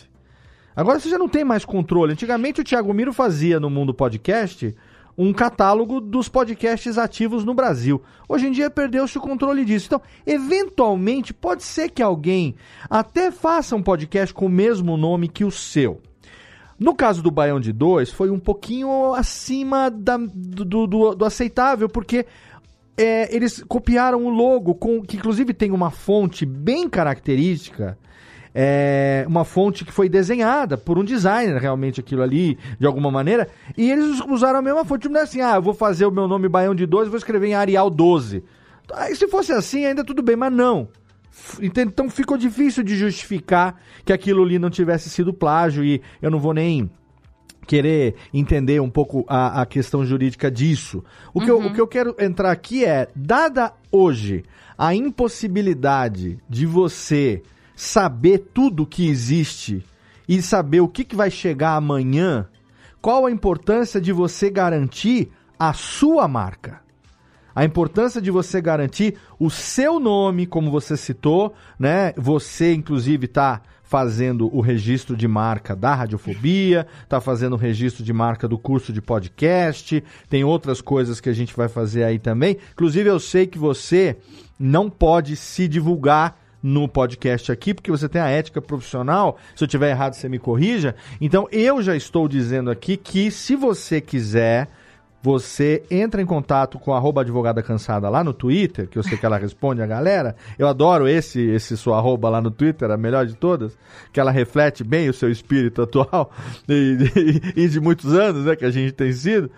E aí você fala, Aline, eu ouvi você no curso de podcast, é, será que você pode me ajudar com a questão da, da minha marca? Eu tenho certeza que a Aline vai te responder. Sou eu, Léo, indicando a Aline, porque ela está me ajudando e isso é muito importante. Agora eu quero que você diga qual é a importância de você que faz um conteúdo, ainda que não seja remunerado ainda o seu podcast, mas ele pode vir a ser amanhã. Qual pode. a importância de, de garantir que aquela marca, seja o nome, seja o logo, seja seu e ninguém possa usar? No direito a gente fala que só é dono quem registra. Né? Tem, isso vale para marca. Geralmente a gente fala isso para imóvel, mas vale para marca também. Então, para dizer que é dono, às vezes a gente tem que ter um papel para mostrar que a gente é realmente dono. Uhum. E a gente começou essa conversa falando que a internet ela é terra de alguém sim, Sim. Só que às vezes as pessoas tratam isso de maneira diferente. O que que acontece? É, a gente está fundado em dados, né? É, às vezes não, a gente não consegue furar bolhas o suficiente para descobrir que existe um projeto com o mesmo nome do nosso. Uhum. A gente realmente precisa fazer um, um, um trabalho de busca, assim, né? Um- uma busca lá no Google. É, eu, já, eu já descobri que tem um podcast que chama Olhares lá no SoundCloud, que é lá, lá, lá é terra de ninguém, né? É, Sim. o SoundCloud é um caso a ser estudado, assim, porque é uma das plataformas mais antigas de podcast, só que não aparece muito nos- nas ferramentas de busca, você tem que ir lá mesmo e buscar, né? É, então, assim, quando você vai criar um podcast, é, primeira coisa que você tem que fazer é saber se, se não tem alguém usando o mesmo nome do seu. E o mesmo nome, eu digo o mesmo nome, é, por exemplo, é, o, o Radiofobia, né? Ra- é, Radiofobia Classics, né? É, se você registra radiofobia, por exemplo, que é, que vai ser o seu caso, né? Vai registrar radiofobia. Então, todas as variações de radiofobia, radiofobia classics, radiofobia networks, radiofobia lá, lá, lá, lá, lá, tudo tá ligado ao nome radiofobia, né? Uhum. Então, é, o que que acontece? As, a- as marcas, elas vão ficando cada vez mais restritas. Eu acompanho a, a revista do INPI, ela é semanal, né? A revista do INPI é como se fosse um diário oficial do INPI. É a, é a comunicação oficial do INPI dizendo que todas as. ah, tudo que está sendo registrado lá, né? E tem vários cadernos, né? E tem um caderno só de marcas. Se você colocar lá podcast, você vai encontrar pelo menos ali 100 podcasts que são é, registrados e publicados todos os, todas as semanas tem um, um podcast sendo publicado ali, um nome de podcast ou uma logomarca de podcast, né? É, E vai ficando cada vez mais difícil a gente criar um nome autêntico, original, né? Então, principalmente quem produz podcast antigo e não tem esse registro, eu aconselho muito que registre, né? E se alguém registrou, é, que está registrando concomitantemente, tem como reverter essa situação dentro de determinado prazo. Agora, ah, eu tô criando, Aline, um podcast agora, eu nem sei como é que vai ser e tal. Deixa eu te contar uma história. Depois que esse podcast, depois que esse nome é registrado, tem um custo, né? A gente não pode ignorar que Uhum. Muita gente começa podcast sem nenhum tostão Sim, aí, claro. ou gravando com poucos recursos, né? É, usando plataformas gratuitas. Mas, por exemplo, é, se o podcast ele vai ganhando um pouquinho mais de corpo, né? Vai é, tendo mais audiência e tudo mais, eu, eu realmente recomendo que considere registrar esse nome, caso ele ainda não tenha sido registrado. Uhum. Por quê? Porque uma vez registrado, você tem direito ao uso desse nome durante 10 anos. Uhum. Então, durante 10 anos, o seu podcast pode crescer e pode crescer muito, Sim. Sabe? Ai, Aline, mas e se eu quiser mudar o nome? Muda o nome, registra outro e tudo mais. Mas, Léo, você está completando 10 anos de podcast esse ano, Não, né? 15? 15 anos, é 10 anos do Radiofobia, né? Ra- Não, radiofobia é 15 anos. 10 anos é de empresa. Ah, não, é de na verdade já são 11 anos de empresa. A Então. empresa, 24 de fevereiro de 2012, o Radiofobia nasceu em 1 de março de 2009. A gente entrou Então, no em 15º 2000 ano. Então, em 2009, você imaginava que seu podcast estaria no ar 15 anos depois? Mas não imaginava que ia estar no ar no mesmo ano ainda. Nem sabia. Pois é, a gente às vezes. Eu recomendo, eu sempre recomendo para as pessoas que, ó, seu podcast completou um ano, vai lá e registra a marca. Uhum. Tudo bem. eh, Ou então, vai começar um podcast é, com patrocinador, com apoio, fundo de apoio de pesquisa, fundo de apoio de cultura, registra. Registra. Sabe por quê? Porque é, por exemplo, vou dar um exemplo de um podcast que todo mundo conhece. Uhum. É, não fui eu que trabalhei juridicamente nele, trabalhei juridicamente no livro, mas é, que foi o caso Evandro. Uhum. O caso Evandro, ele teve que ser adaptado para a TV, certo? Uhum. Ele é um podcast de documentário que gerou um documentário no Globoplay. Sim. Para passar para o Globoplay, eu apostaria com todas as minhas fichas que é, o Evandro teve, ou o Ivan Mizanzuki teve que fazer o registro dessa marca no INPI. Claro. Para divulgar na Globo. Agora imagina, você faz um podcast. Ele, ele é um podcast que dá um dá uma audiência super bacana, super segmentada. Uhum. Você recebe ali um edital, né, de apoio. Por exemplo, o seu podcast é um podcast de ciência, às vezes, né? Uhum. Aí recebe ali um apoio financeiro de, um, de uma entidade de apoio à ciência, né? E aí, de repente, você recebe dinheiro extra para fazer um documentário. Para ir para TV, você vai ter que registrar. E se você não Sim. tiver, e você vai estar correndo contra o tempo. Uhum. Então, se você já tem isso, né, a gen- a gente sempre tem que pensar que o nosso podcast ele pode ser grande. Ele, é- porque esse é o caminho natural de um podcast bem feito. Exato. O podcast ele vai crescer. Ele vai crescer. As pessoas vão descobrir os podcasts. As, ai, Aline, mas cada vez mais podcasts estão vindo. Cada vez fica mais difícil disputar ouvintes. Cara, acredita, forma a sua comunidade, sabe? E, e deixa o seu podcast crescer. Acredita nele.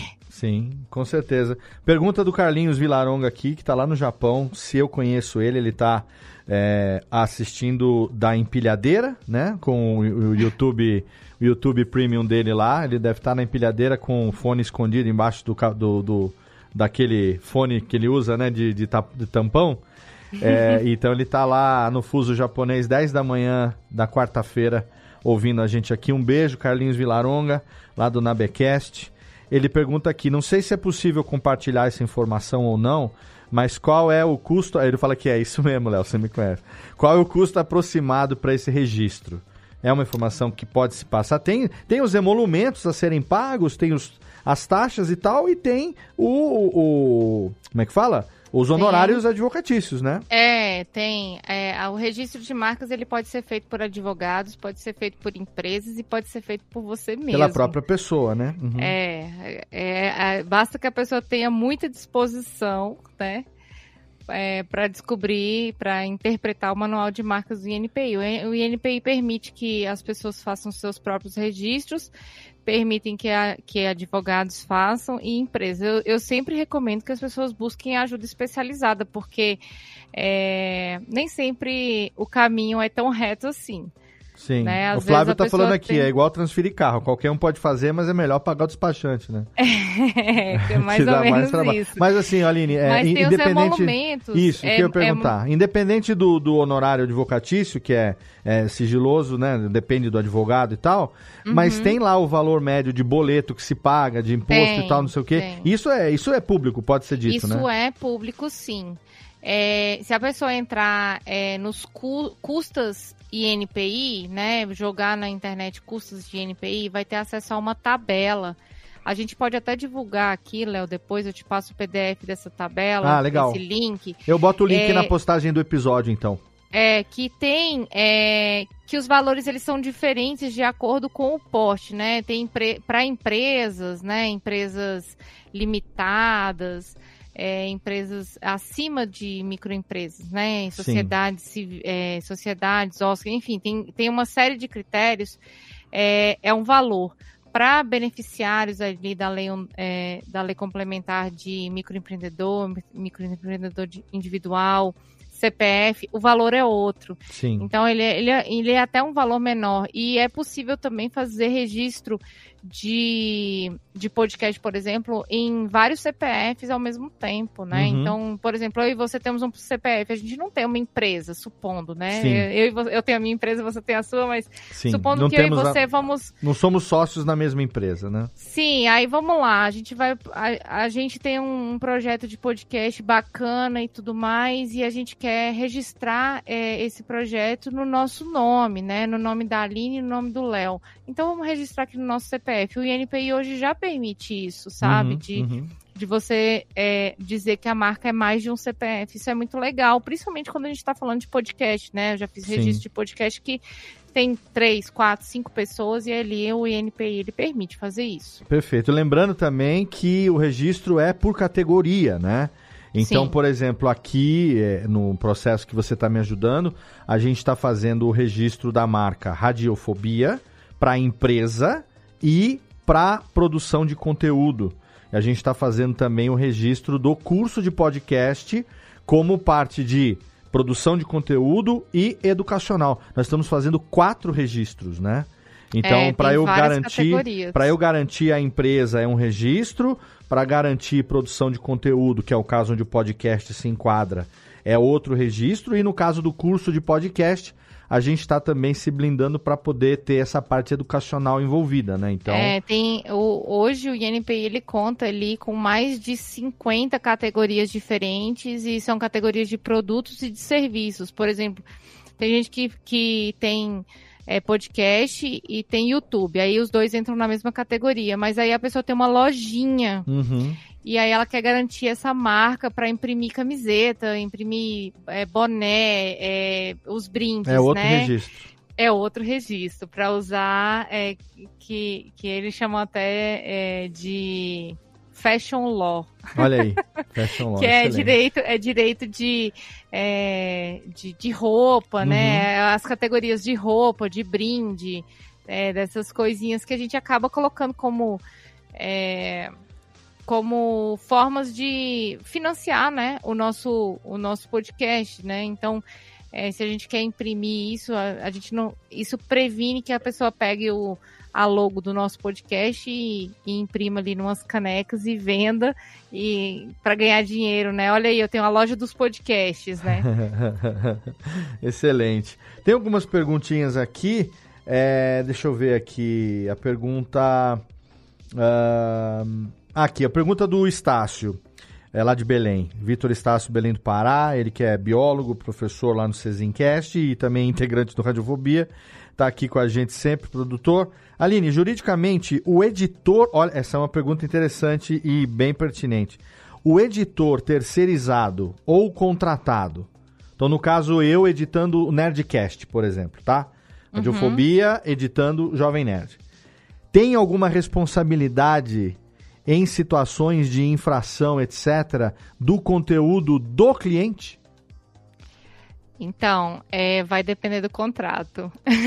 Por exemplo, se eu deixar passar alguma coisa em algum podcast que eu editar e essa pessoa lá na frente for acionada por alguma razão, pode sobrar para mim por não ter cortado esse conteúdo, ainda que o cliente tenha falado, né, deixa que tá de boa. É, tem, isso tem que estar for- sempre formalmente, né? É, tem que. é, na verdade, as pessoas respondem de acordo com as suas responsabilidades, né? Uhum. Então, por exemplo, é, eu eu tô trabalhando no Radiofobia e eu sou a pessoa responsável pela escuta sensível, Uhum. né? Então, é, na- a, a- sua empresa vende esse serviço na edição, né? Ela vende a escuta sensível. Ela, é, a, a, a edição é, não é uma edição, é uma edição sensível, é uma edição interpretada. Uhum. Se isso está no seu contrato, você responde. Né, porque você vai interpretar aquele conteúdo. A não ser que você se resguarde e fale pro seu, pro seu cliente, olha, é bom você tirar isso aqui, Uhum. tá? Aí a pessoa fala, não, vai manter. Então, tudo bem, eu não me responsabilizo. E aí você guarda isso aí como uma comprovação de que você avisou, porque se a bomba surgir para o teu lado, é, é, você, tem, você tem uma comprovação que a pessoa insistiu disso, né? Sim. É claro, a gente. é, na, na condição de advogado, eu sempre digo para as pessoas que se você vai prestar um serviço é, de qualquer natureza, né? E a gente está falando aqui de serviços de internet, de produção de conteúdo, sempre procure fazer um contrato. E na comunicação isso é um Sim. desafio, porque muita gente não faz contrato na comunicação, é tudo no ajuste do e-mail. Uhum. Então, é, é até dificultoso. Tem gente que desiste até do negócio, mas é, o, o contrato ele, ele te ajuda a evitar aborrecimentos e Totalmente. esse tipo de problema que espirra na gente de vez em quando, sabe? Totalmente. Então, é a responsabilidade que espirra é, a cadeia de responsabilidade, até, até onde vai a responsabilidade desse episódio. Então é importante a gente sempre ter um contrato. Ah, mas o meu cliente não, não faz um contrato. Ele não quer assinar um contrato. Então manda para ele uma proposta formal dizendo, olha, o meu serviço é esse, eu entrego dessa forma, tarará, tarará. Se você aceitar esses termos e condições, a gente começa agora. E aí você tem um documento e um uhum. e-mail da pessoa falando, eu aceito. Ela não assinou Sim. o contrato, mas ela ali aceitou a proposta formalizada que você Sim. fez. Né? Ou você se posiciona, né? Ou você já, se posiciona. Já tem alguns anos na Radiofobia que não fazemos nada sem contrato, nem que seja para pessoa física. E desde Jovem Nerd, que hoje o contrato Jovem Nerd é assinado via Magalu e tal, a Lura, passando por né, os nossos grandes clientes, SAP e tudo mais, até cliente pessoa física como o Sérgio Sacani, por exemplo, lá do Space Today, que a gente edita o horizonte de eventos para ele, é um contrato feito entre a Radiofobia pessoa jurídica e Sérgio Sacani Sansevero, pessoa física. Eu vou lá, e quem, e, assim, eu vou te falar um negócio. Você, Estácio, respondendo a sua pergunta aí para quem tiver interesse nisso, eu estou dando meu pitaco porque faz parte do meu trabalho no dia a dia. É... Se a pessoa tiver correta, ela não vai se negar a assinar um contrato de prestação de serviço com você. Entendeu? Então, e outra coisa, hoje em dia também essa troca de e-mail com aceite vale como prova de aceite também ali. Então, Exatamente. Então, e, e uma coisa que eu particularmente não faço é negociação, proposta e fechamento de nada via comunicador. WhatsApp, Telegram, nada disso. É tudo formalizado por e-mail. A hora que tiver ok, a pessoa dá o ok, a gente elabora o draft do contrato e a, a minuta do contrato, draft, porque eu falei draft, a minuta do contrato, e aí aprovou a minuta do. E, e o contrato é aquilo, fala, ah, tem um modelo de contrato. O, uma vez eu aprendi isso: o contrato ele é um acordo entre as partes. O que tiver bom para ambas as partes, tá legal. Então, não existe, tipo, um modelo consolidado. Você pode pegar um, um modelo, obviamente, que tem as cláusulas mínimas e tudo mais, mas fora isso, vai ser é o que vocês acordarem. Personalizado. Exato. Personalizado por... e personalizável. Exatamente. É, o contrato para ter validade jurídica, ele tem alguns critérios, mas no geral, ele é ali uma, uma, um acordo e tudo que não é proibido por lei pode ser colocado nesse, nesse contrato. Sim, inclusive nos meus contratos da radiofobia tem uma cláusula que diz que a radiofobia se exime de qualquer responsabilidade com relação ao conteúdo que for é, publicado pelo cliente, caso ele tenha sido aprovado e, e, e, venha a ter algum problema no futuro por esse conteúdo. No contrato a gente já está livre dessa responsabilidade. Então não tem como a gente chegar e falar, ah, não, deu merda lá, você não cortou. Eu falei, querido, eu falei aqui, ó, se você deixou, a responsabilidade é sua, né? Da mesma coisa também, a, a, parte de ter o crédito no final do programa, colocar o link na postagem, tudo é em contrato. Se não tiver no contrato, não funciona. Inclusive, é. tempo, né? Tempo máximo de gravação, tempo médio do, do programa editado, quantas vozes, quantas faixas, se vai usar trilha é, incidental ou trilha pontual, não sei o quê. Ah, mas eu quero trilha do Michael Jackson. Aí tem lá, no caso de utilizar a trilha proprietária, também nos eximimos de qualquer responsabilidade e tal. É, então é, é, é, importante ter isso tudo acordado, né? É, duas últimas perguntas aqui, Linoca. A Nath, minha, minha amada, pergunta aqui se já teve alguém que vocês precisaram remover na edição. Você, no Olhares, já passou por isso? De ter alguém que teve cinco participantes mas no final o programa teve quatro porque um deles se limou na edição e é como se aquela pessoa não tivesse existido no programa? Nossa, Deus me livre. Não, nunca isso aconteceu porque eu faço curadoria de pessoas antes, né? No Olhares, é, as pessoas que participam do Olhares é, são pessoas que, como, como eu sou advogada, eu sempre é, procuro saber sobre essas pessoas, saber como elas se expressam digitalmente é, qual é o tipo de vertente política que elas possuem para ver se diz respeito, né? Se, é, se, se faz sentido convidar essa pessoa é, para o meu podcast, né? Então, é, graças a Deus e às deusas, uhum. é, nunca tive que tirar ninguém, mas já tive que cortar falas de pessoas que coment fizeram comentários é, ruins, né? Comentários que poderiam trazer alguma consequência jurídica. E aí, depois que terminou o episódio, falei, cheguei para a pessoa e falei, ó. Oh, a parte que você falou sobre isso, isso e isso, eu vou ter que tirar. Uhum, perfeito. Né? E já aconteceu também, de no final do episódio, a pessoa falar, ai, Aline, tira aquela parte que eu comentei sobre isso, isso, porque tava lá ali no calor do comentário e tal, tava meio aborrecida. E se, se esse comentário for, for a público, eu a gente pode perder contratos, a gente pode, ah, não, então tudo bem, então eu tiro. Aí eu tirei. Uhum. Então, eu nunca tirei, tive que tirar pessoas é, do podcast, né? Uhum. Mas já tive que cortar algumas falas de alguns comentários, porque, gente, é assim, aí vamos para uma situação muito particular do programa que eu produzo. Claro. Eu produzo um podcast que ele é político. Sim. Né? Então, é, por exemplo, falar mal do Bolsonaro, você vai ter ali uma série de, de, de convidadas que vão falar mal dele porque tem um posicionamento político, político. diferente dele, uhum. né?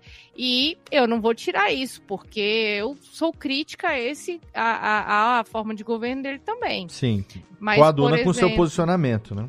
É, coaduna com o meu posicionamento. Uhum. É, mas, por exemplo, se faz alguma crítica a alguma deputada, que eu sei que eu posso ter um. um, um eu às vezes não concordo totalmente com essa convidada, mas a, com essa deputada, ou com essa senadora, ou com essa liderança, eu vou tirar. Uhum. Porque, porque eu não tô ali para falar mal de. Primeiro, eu não tô ali para falar mal de mulheres. Sim. E segundo, que é, nós precisamos ser aliados, né? De alguma maneira. É uhum. claro que é, podemos ter críticas à, à, à, forma das pessoas se manifestarem na internet, é, às vertentes políticas, né? Mas é, a gente toma bastante cuidado com alguns Sim. comentários, sabe? Sim, e eu, eu vou dar aqui os meus é, 30 segundos de contribuição, dizendo que sim, já tirei pessoas do programa não do Radiofobia, porque a Radiofobia ele é gravado ao vivo, então não tem como tirar. Mas de clientes, já por duas razões distintas. A pessoa que é, participou e no meio do programa ela teve um problema no áudio dela, que ela caiu, não conseguiu voltar. E aí então ficou, como ela tinha participado pouco, foi mais fácil tirar ela da abertura e das poucas participações que ela teve do que reagendar aquela gravação. Então, por uma questão técnica, já foi tirado. Agora, de um outro cliente, já foi tirado um convidado, porque no meio do programa ele brigou com participantes do episódio, expulsaram ele da chamada. E aí, na hora da edição, falaram: tira esse filho da puta da, do programa todo.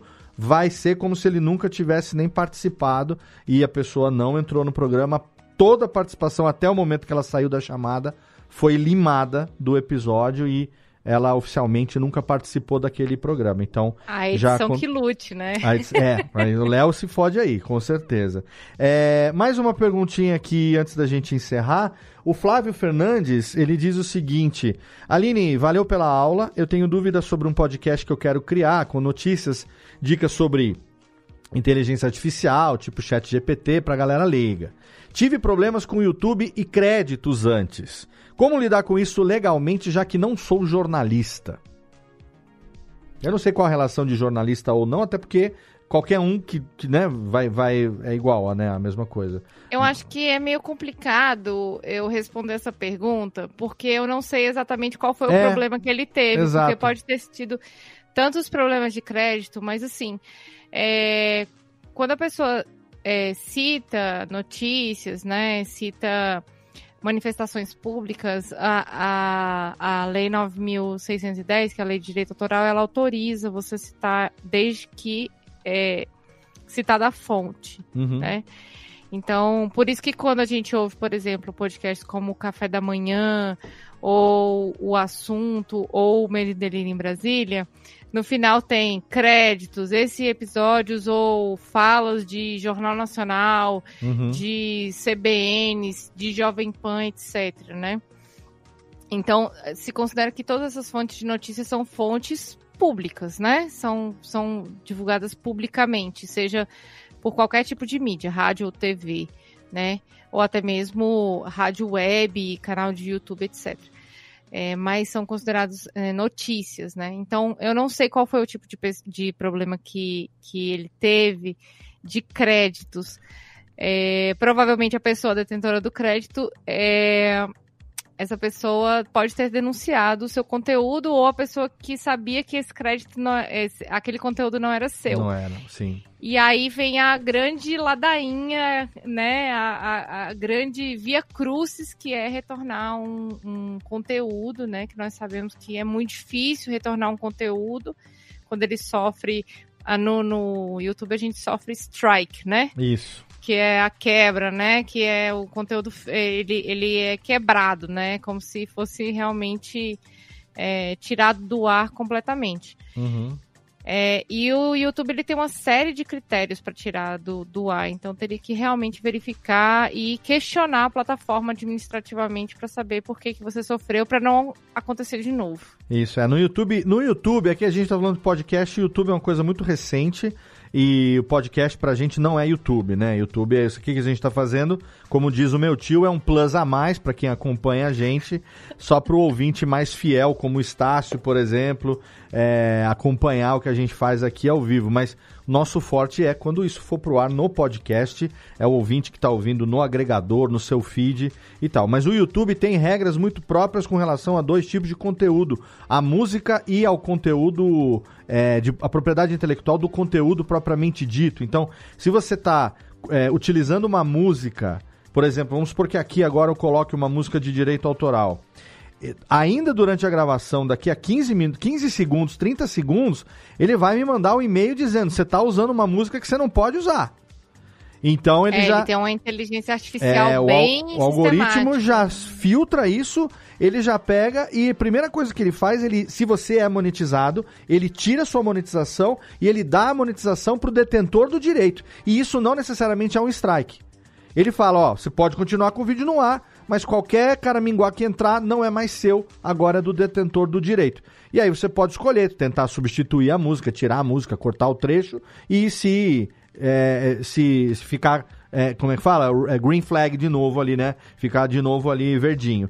Agora, se for de conteúdo, como aconteceu, por exemplo, no passado, com a Universal derrubando os vídeos do Castanhari sobre Simpsons, da Fox, derrubando os vídeos do Castanhari sobre Simpsons e não sei o que, aí já é uma questão de direito de uso do conteúdo de propriedade intelectual. Aí o buraco é mais embaixo do que cortar uma música. E aí vai ter que saber quem foi que, que, que pediu, quem que derrubou, o que, que a pessoa alega, né, Aline, de, de, de falar, não, é, é, esse aí é meu, é meu, eu não deixo. Simplesmente pode ser assim, é meu, eu não dou, não deixo. É, a bola é minha, ninguém eu joga. acho, eu acho até que o YouTube ele é, ele é até um pouco mais transparente nas formas de quebra dele. Mas se né? for comparar com hoje em dia Twitter e, Instagram, e Instagram YouTube, Meta no geral, o é. Meta ele vai lá e, e mete fora, né? Na é. verdade. O né? meu conteúdo charuteiro, por exemplo, que está derrubado é. no Brasil, ninguém vê o conteúdo lá e a gente não sabe por quê. No, se você usa um VPN, você consegue ver, mas no Brasil não se vê isso, né? É, e você não tem para quem reclamar, não tem para quem tirar uma dúvida do que foi que aconteceu e tal. É aquela coisa. É difícil você uh, argumentar a respeito de, de, de regras quando você joga na regra do outro e quando essa regra ela não é transparente para todo mundo. Porque, por exemplo, se você vai quantas vezes nessas redes sociais, como Instagram, você reclama de um conteúdo é, de pedofilia ou de roubo de marca ou qualquer coisa assim, eles analisam a sua denúncia e falam assim: a gente analisou e viu que tá tudo certo sua denúncia é infundada. Entendeu? E com base em que? Se efetivamente aquela marca, por exemplo, restaurante, acontece muito isso. Né? Uhum. Restaurantes famosos que têm perfis que são é, clones desse perfil, com um nome pouco diferente, que se fazem passar pelo perfil original, com o mesmo telefone e tudo, e ficam fazendo é, promoção no direct, mandando ticket que não existe e tudo mais, para tentar dar golpe nos consumidores Isso. daquele restaurante. E aí você, como é, frequentador daquele restaurante, você quer ajudar o cara que você sabe que é gente boa, você vai lá e denuncia o perfil fake e a resposta de volta é: não, tá tudo bem. É, gente... acontece com bastante frequência isso. É assim, o nosso papo aqui, ele vai para longe, né, Léo? Sim, tipo, sim, tem sim, muitas sim. coisas, a gente Já, não... já tergiversamos aqui, tergiversamos. É, a gente, a gente poderia falar sobre um milhão de coisas é, aqui, né? Sobre caminhos para para é, para buscar seus direitos em relação a ofensas, a haters. Tem a questão do próprio, da própria publicidade, né? Que ela também tem, ela também é controlada, inclusive no podcast, e é importante a gente falar sobre isso, assim, pelo menos para que vocês saibam. É, o Conselho Nacional de Autorregulamentação Publicitária, o CONAR, ele, ele, ele regula hoje, por exemplo, publicidade no Instagram, né? Por isso que o pessoal começou a fazer publi, é, hashtag publi, ou então é, marcar conteúdo pago, e eu, uhum. eu vejo que futuramente isso é um caminho também que a gente vai ter que deixar muito claro no Sim. podcast para a gente, a gente faz muita inserção natural. Aqui podcast, eu já tenho que fazer né? isso, porque esse, no caso do vídeo que está no YouTube, tem o um patrocínio, esse programa tem o patrocínio da Alura, né? Que eu fiz lá no começo. É, se eu não coloco o tiquezinho de contém promoção paga, o erro está sendo meu de não explicitar isso, né? Exato. A plataforma então, tem esse meio, né? Então tem toda, todas essas, essas coisinhas, assim, então é, eu, eu, recomendo, assim, quer, é, é, quer fazer um conteúdo de qualidade, quer buscar proteção jurídica, é, sempre tem ali um, o telefone de alguém, é, alguém, ou um advogado ou uma advogada da sua confiança, para marca ali um horário com essa pessoa, tira umas dúvidas, né? Registra a sua marca, veja como é que fica a questão da publicidade, o contrato da publicidade, né? O que que você garante para a pessoa que está anunciando no seu podcast, o que que, o que, que não está incluído, tudo isso é importante porque se você deixa o seu conteúdo profissional, você abre as portas para mais oportunidades, né? Perfeito. E assim, se você quiser, a minha advogada, ela é cansada, mas ela é competente.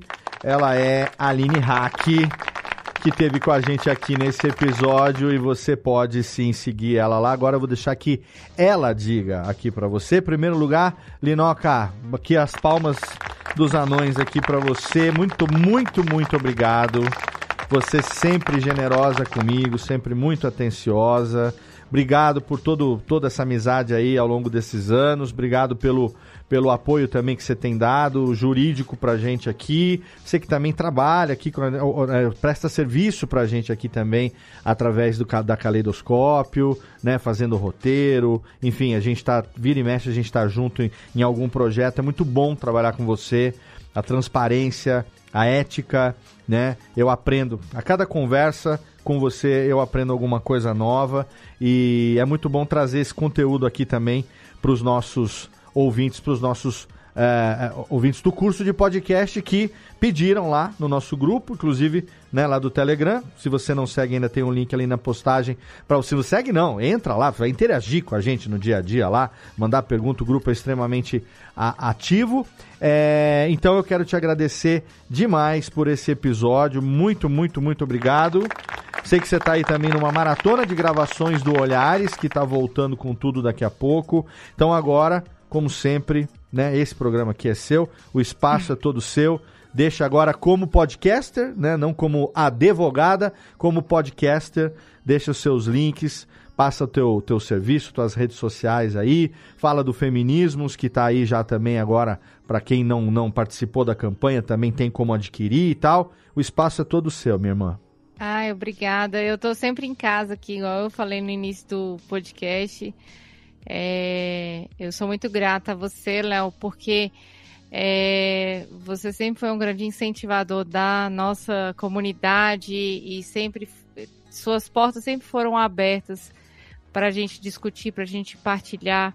E você sempre foi muito generoso nessa, nessa criação de conteúdo para que mais pessoas tenham acesso ao podcast. Isso é muito bom. Valeu. É, fico muito feliz de contribuir aqui com algumas palavrinhas é, sobre isso tudo. É, quem quiser conhecer o meu conteúdo, que não é, é, Quem quiser conhecer o meu conteúdo jurídico, dá um pulinho lá no Cash News. Todo mês eu estou publicando um, algumas palavras, algumas dicas é, a respeito é, desses cuidados jurídicos que a gente pode ter Uhum. como produtores e produtoras de podcast. É, eu tô lá no Twitter como advogada cansada e no Instagram como Aline Hack. O meu podcast é o Olhares e sim, estou numa maratona de gravação Eu tô sabendo. porque eu, eu estou na meta de terminar as gravações até o fim de maio e eu, eu fiquei um ano e meio parada porque eu estava é, no, no meu mestrado pesquisando podcasts, produzindo ciência sobre podcast, Compilando o livro, organizando o livro, né? organizando o livro Feminismos e Podcasts e em breve vem o livro aí também da minha pesquisa, mas já tem aí muita coisa da minha pesquisa rodando aí, né? Vez ou outra eu tô divulgando. Então, é, de- dentro desses espaços do Twitter e do Instagram, eu tô ali divulgando é, é, tudo isso, né? Tô divulgando essas dicas, eu tô divulgando o meu projeto, que é o Olhares Podcast, que fala sobre mulheres, direitos humanos, feminismo. É um projeto belíssimo, já ouviu mais de 150 mulheres, é, das bom. mais diversas características e locais do Brasil. Sou muito orgulhosa do projeto. Aprendi muito com essas mulheres e convido vocês a aprender também. É, e, é, e, assim, é, acho que é isso. Acho que é isso, né? É, obrigada, Léo, por esse, você. por esse. E agradeço também quem esteve aqui com a gente até agora. Aí a gente tá gravando já tem um tempão e Sim. o chat tá ali bombando. Comentários muito generosos. Queria responder todas as perguntas dali, mas infelizmente é, não tenho como. Então, se quiserem conversar comigo, eu estou disponível nas redes. Mandar um beijo especial aqui para nossa querida Ariane Ferreira, que também participou do chat aqui. A Denise Martins também, Usina da Força. Chegou agora no finalzinho o, o Alan Rodrigo de Almeida. Obrigado também para o Flávio, que participou aqui com a gente. Todo mundo aqui também, alguns eu já citei antes. Quem não deu para citar, desculpa, mas o, o chat vai ficar disponível também lá no YouTube. Quem fizer, quem assistir pelo YouTube, eventualmente se você ouviu no podcast, quiser ir lá no YouTube, vai ter lá o replay, vai ter o vídeo, você vai poder ah, assistir enquanto é, ouve, né? Eu e a Aline aqui conversando com todo mundo. Aline, obrigado mais uma vez. Vida longa. Quando o olhar sair, não deixa de avisar a gente. Vamos fazer lá uma matériazinha no Cast News, fazer uma chamadinha lá para fazer a chamada para ação, né? A Aline tá retribuindo o beijo aqui para ela também. A Ariane tá retribuindo o beijo aqui também. A Ari, que é uma querida. Ah, eu quero mandar um beijo pro Rude. Eu vi que ele tá aqui. O Rude acompanha meu, meu podcast desde o início. Pessoal lá do Ceará acompanha, é, foram os grandes incentivadores da criação do Olhares e da Aline Podcast. Então eu sou Ah, muito grata bom. a todos eles. O Rude também, a Maria Cláudia Gavioli aqui participando também. Clau também, uma querida, uma amiga. Obrigado demais, todo mundo que participou. Minha aqui, minha amada Natália também no final aqui mandando um último beijo. obrigado, Nath. obrigado Linoca demais. E obrigado a você aí, querido ouvinte, você que acompanhou mais uma vez esse episódio aqui do curso de podcast. Se você assistiu ao vivo pelo YouTube, obrigado pela sua audiência. Se você ouviu no podcast, obrigado pelo seu streaming, pelo seu download e também pela sua audiência. Eu convido você a acessar radiofobia.com.br barra podcast, que é o site da Radiofobia Podcast Network. Lá você vai ter acesso a todos os nossos podcasts. Mais uma vez, reforço, entra no grupo do Telegram, t.me barra o curso de podcast. Não esquece do ozinho no começo, senão você vai cair num, num grupo lá que não é o meu t.me barra o curso de podcast. Lá é o grupo que você vai trocar ideia comigo e com outros produtores ali também no dia a dia relacionado à produção de podcast. Quiser acompanhar a gente também, manda um e-mail, sugestão de tema de convidado, curso de podcast, arroba gmail.com. Segue arroba curso de podcast no Twitter e se inscreve aqui no canal, assina, deixa aqui seu like que é sempre legal. Obrigado pelo seu download, obrigado pela sua audiência. A gente está de volta em maio no episódio de um ano do curso de podcast e eu conto com você. Um abraço e até lá.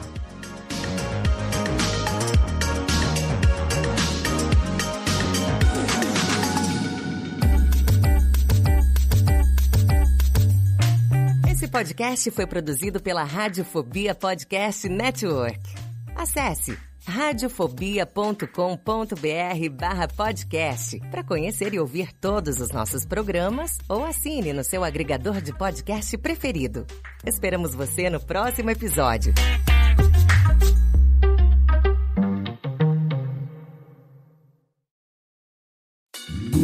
Oi, eu sou o Antônio Viviani e quero convidar você a ouvir o nosso podcast Voz Off. Desde julho de 2017, eu e meu amigo Nicola Lauleta temos o prazer de conversar com as grandes vozes do rádio, da TV e da publicidade do Brasil e trazer suas histórias até você. Se você, como nós, é apaixonado por locução, acesse vozoff.com.br e acompanhe nossos episódios aqui na Radiofobia Podcast Network.